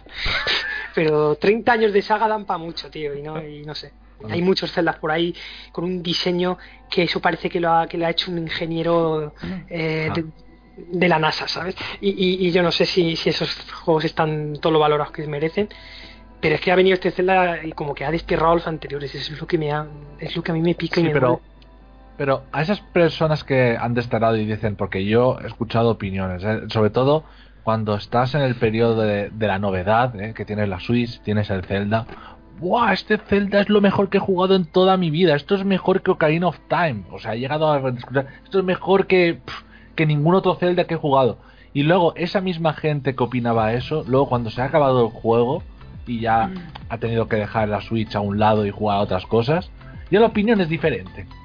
Yo prefiero escuchar la opinión de alguien que ya se ha pasado. No, no te puedes fiar de las opiniones del principio, porque estás en el periodo de novedad, lo estás flipando y tal. Y en y más en un juego de mundo abierto. En un juego de mundo abierto, yo esto siempre lo he dicho, eh, tienes que ver si aguanta todo lo que tiene que aguantar el juego. Es decir, eh, porque al principio es muy emocionante. Cualquier sandbox que cojas dices, hostia, qué mundo más grande, hostia, cuántas misiones, hostia, cuántas tal. Pero hay que ver si eso, si esa fórmula, ¿no? De mundo abierto, que dicen que bueno, dicen en el Zelda que es un punto y aparte en el concepto y que reinventa, ¿no? Y remueve los cimientos de lo que es el concepto de mundo abierto. Eh, es verdad, eso yo lo, lo he escuchado una especie como una rotura de cadenas, ¿no? Una, como una especie como de, ¿sabes? De, de, de- del mu- de los mundos abiertos, ¿no? Tal y como los Sí, pero si, si, si tú, si tú lo juegas, es verdad que ese juego viene a hacer algo demasiado bien, ¿no? No sabría decir exactamente cómo, pero sí. Es que es verdad que rompe un poco el, el canon de lo establecido, pero eso es elogiable hasta cotas de decir que es el mejor juego de su saga. Es que no lo sé. claro. Claro, No, pero es que- para mí son cosas pero es que- diferentes. Pero claro, Fran, espérate porque claro, eh, cuando estás un tiempo jugando, yo creo que hay que valorarlo conforme vas avanzando. Si mecánicas que has hecho una y otra vez se vuelven pesadas, que tienes, hostia, pues esto me toca los cojones, hostia, pues tengo que hacer esto tal, también me toca un poco los huevos. Eso quiere decir que para mí como mundo abierto es un, fracaso. O sea, para mí un, un mundo abierto tiene que ser eh, tiene que llamarte la atención para conseguir éxito, tiene que llamarte la atención explorar todo su mundo y descubrir todo su contenido. Yo eso es lo que pienso. En el momento que sientas tedio en esos mundos, no ha conseguido su propósito. Claro, Sí, pero, pero sí, Juanmi, eso lo hemos hablado muchas veces y también depende mucho de, de la persona, de, de la persona. de la exacto. fórmula que le tire más y tal. Yo lo que sí que te puedo decir Yo- es que en mi caso y en el caso de algunos amigos míos que, que amigos míos que han jugado a Zelda, una cosa que consigue este Zelda que no ha conseguido, por ejemplo, de Witcher o otros juegos de mundo abierto que he jugado es el hecho de, de decir, estás con el personaje, quieres ir hacia un sitio llegar al pico de la montaña y no consigues llegar porque de repente cambias 25 veces el eh, de sitio donde quieres ir porque no paras de ver cosas. O, o ahora quiero ir para allá. O y eso no me había a mí y a amigos míos no nos había pasado nunca con un juego. El hecho de decir bueno a mí tampoco. mentira sí que, sí que me había pasado en, en un juego en el en el WoW. En el WoW me pasó algo parecido. También era un mundo abierto muy grande y también tenías ganas de explorar ciertos sitios y tal. Desde entonces no me había vuelto a pasar. El hecho de tú ponerte un objetivo es decir quiero ir a aquel a aquel templo a aquel no sé qué y distraerte por el camino 30 veces, tío, y, de- y decir, coño, si yo quería llegar allí y al final he tirado por Y acá, por allá. sido. Y eso ya, parece sí. que no, pero tiene su mérito, ¿eh? Sí, tío, yo me puse, por ejemplo, en el Zelda, de típico, voy- quiero ir al pico de esa montaña y por el camino me atacan tres mecanoides de esos tres guardianes mecánicos y cambio el rumbo porque me tengo que librar de ellos y acabo en una playa, en esa playa investigo, de ahí empieza a llover, no puedo escalar, mm, así que me voy al fondo hasta que pare de llover. Anda, me he encontrado un pueblo. Eh, anda, cinco quests activas más. y al final acaba así, es un juego que la verdad te hace jugar mucho y eso es lo, lo bueno que tiene. Pero bueno, que sí, que de momento Switch con ese juego tiene una entrada triunfal. Y ya está, y de momento pues eh, estoy jugando al Bomberman R, que todavía no llevo mucho jugado, algo he jugado cooperativo. Es un juego que no es el típico juego que se va a recordar dentro de la consola, eso ya lo tengo muy claro.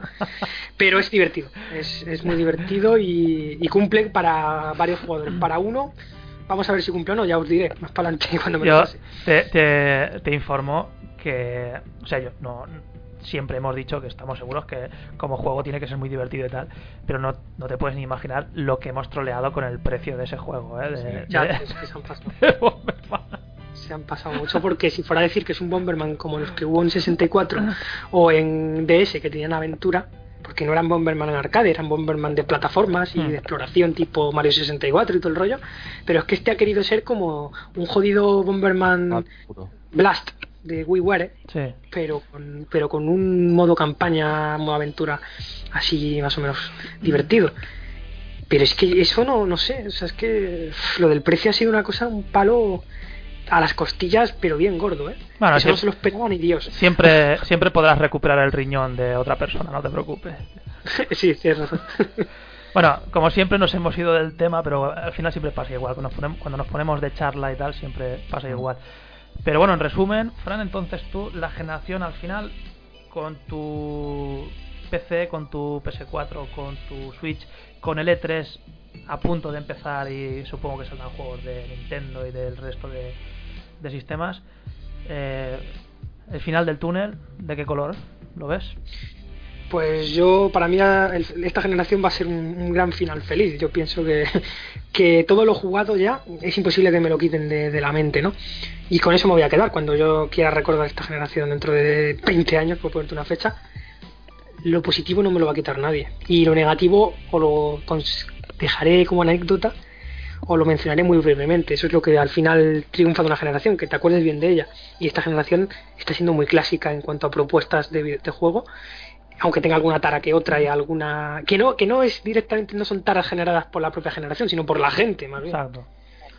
o sea es el público el que se, mata entre ellos no las consolas no no te matan son, son las personas entre sí pues bueno al final bien es una generación bien con toda mi esperanza puesta en Switch que ha sido ya digo que yo apostar por una consola de salida es jodido y he querido apostar por ella así que este 3 para mí quiero que Nintendo a- me dé cosas, porque bueno, es la consola más nueva que tengo y vamos a ver Sony si sigue en su línea, porque a lo mejor se, duermen en los laureles lo que les queda de, de, de Play 4, espero que no. No, no, no, no creo, yo tampoco. No es una generación perfecta, desde luego, pero pero mm, se me hace incluso extraño escucharte hablar de una manera eh, medianamente opositiva, ¿sabes? De lo que estoy acostumbrado, pues se me hace hasta extraño, ¿eh? Bueno, tío, pero es lo que tiene apostar por varias consolas, querer conocerlas y en efecto eh, hablar de lo que tienes. porque si no las tuviera, No. podría decir cualquier chorrada, pero mira, las tengo, puedo, puedo decir algunas cosas buenas, que menos. Y tú, Juanmi, el final del túnel de qué color lo ves? Sé sincero, porque tú, tú bueno, eres eres muy negativo, pero bueno, tú puedes. No, no, no. Yo, yo, yo lo veo, yo lo veo muy prometedor, ¿eh? Obviando la- las consolas de media generación como PS4 Pro y, y estas, yo en, con- en lo que respecta a juegos, yo creo que nos va a deparar muchas sorpresas esta generación todavía. Esta generación todavía tiene mucho, mucho que decir. Perfecto. Pues nada, eh, lo dejamos aquí, que llevamos, no sé, llevamos Y- dos horas o más. Y incluso. suscribo todas y cada una de las palabras que ha dicho Fran antes también. Y eh, pues nada, ha sido un placer contar con vosotros dos. Ha sido un placer, Fran. Creo, no sé si es, yo creo que es la primera So- vez que hablamos por Sí. Skype, ¿no? No sé si Yo creo que sí, bueno, a- a- no sé si hemos coincidido alguna vez suelta en alguna otra cosa, pero así en plan más petit comité, sí es la primera vez, sí. Pues nada, ha sido un placer que lo sepas. Y, Ah, lo mismo digo, y gracias a los dos. Juanmi, A vosotros, chicos. a- Un placer. Eh, a mí ya me podéis escuchar casi siempre, o sea que mejor, está, mejor escuchar a Frank, que me ha gustado mucho el discurso y cada una de las opiniones que ha dado, que estoy absolutamente de acuerdo, prácticamente con cada punto que ha, que ha indicado. Bueno, es que eh, aquí nos hemos juntado tres, que tampoco estamos a lo mejor todo el día de, de morros, y salen cosas como salen, porque, tío, estar todo el puto día de morros es, es un coñazo, de verdad te lo digo. Eh, algo tenemos que hacer a lo, a lo largo del día que nos llene, ¿eh? No, no puede ser todo, me cago en, en los videojuegos y me cago en... Em. O sea, no puede ser así todo el día. En verdad, cuando has empezado a hablar tú, cuando estabas así hablando y tal, es cuando yo me he sentido que yo, eh, en mis directos, soy un bucle continuo. O sea, realmente, no yo un bucle, sino todo lo que tengo a mi alrededor. Todos hablan de lo mismo y dicen lo mismo. Y ha sido entrar tú y era, ha sido como una especie como de bocanada de aire fresco ahora mismo, ¿eh? Lo he sentido, este. Joder, pues yo mismo me sueno ya a, a, a disco rayado, pero, pero te lo agradezco un montón, macho. Si, si se ha aportado un poco de variedad, a mí también me la aportáis, ¿eh? que yo me, me escucho demasiado. Entonces, en fin, me viene muy bien, tío, tener también gente aquí al lado con la que hablar, macho, de, de- de videojuegos, en un sentido serio, ¿sabes? Porque es que a veces no sé dónde meterme para hablar de ciertas cosas. Así que os lo agradezco. Bueno, ha sido entonces buena idea, ¿no, Juanmi? Sí, muy buena idea. Bueno, Tenemos pues- que. Bueno, Invitarle pues, más. Si, si se tercia, sin ningún problema, se puede repetir. Y, y nada, bueno, pues después de este momento de comernos todas las, las pollas, de este bucaque de, de amistad, eh, lo, dej- lo deja- lo dejamos aquí. Y nada, lo dicho, ha sido un placer, ¿eh, gente? Venga, Igualmente, un abrazo. un saludo. Venga, hasta luego.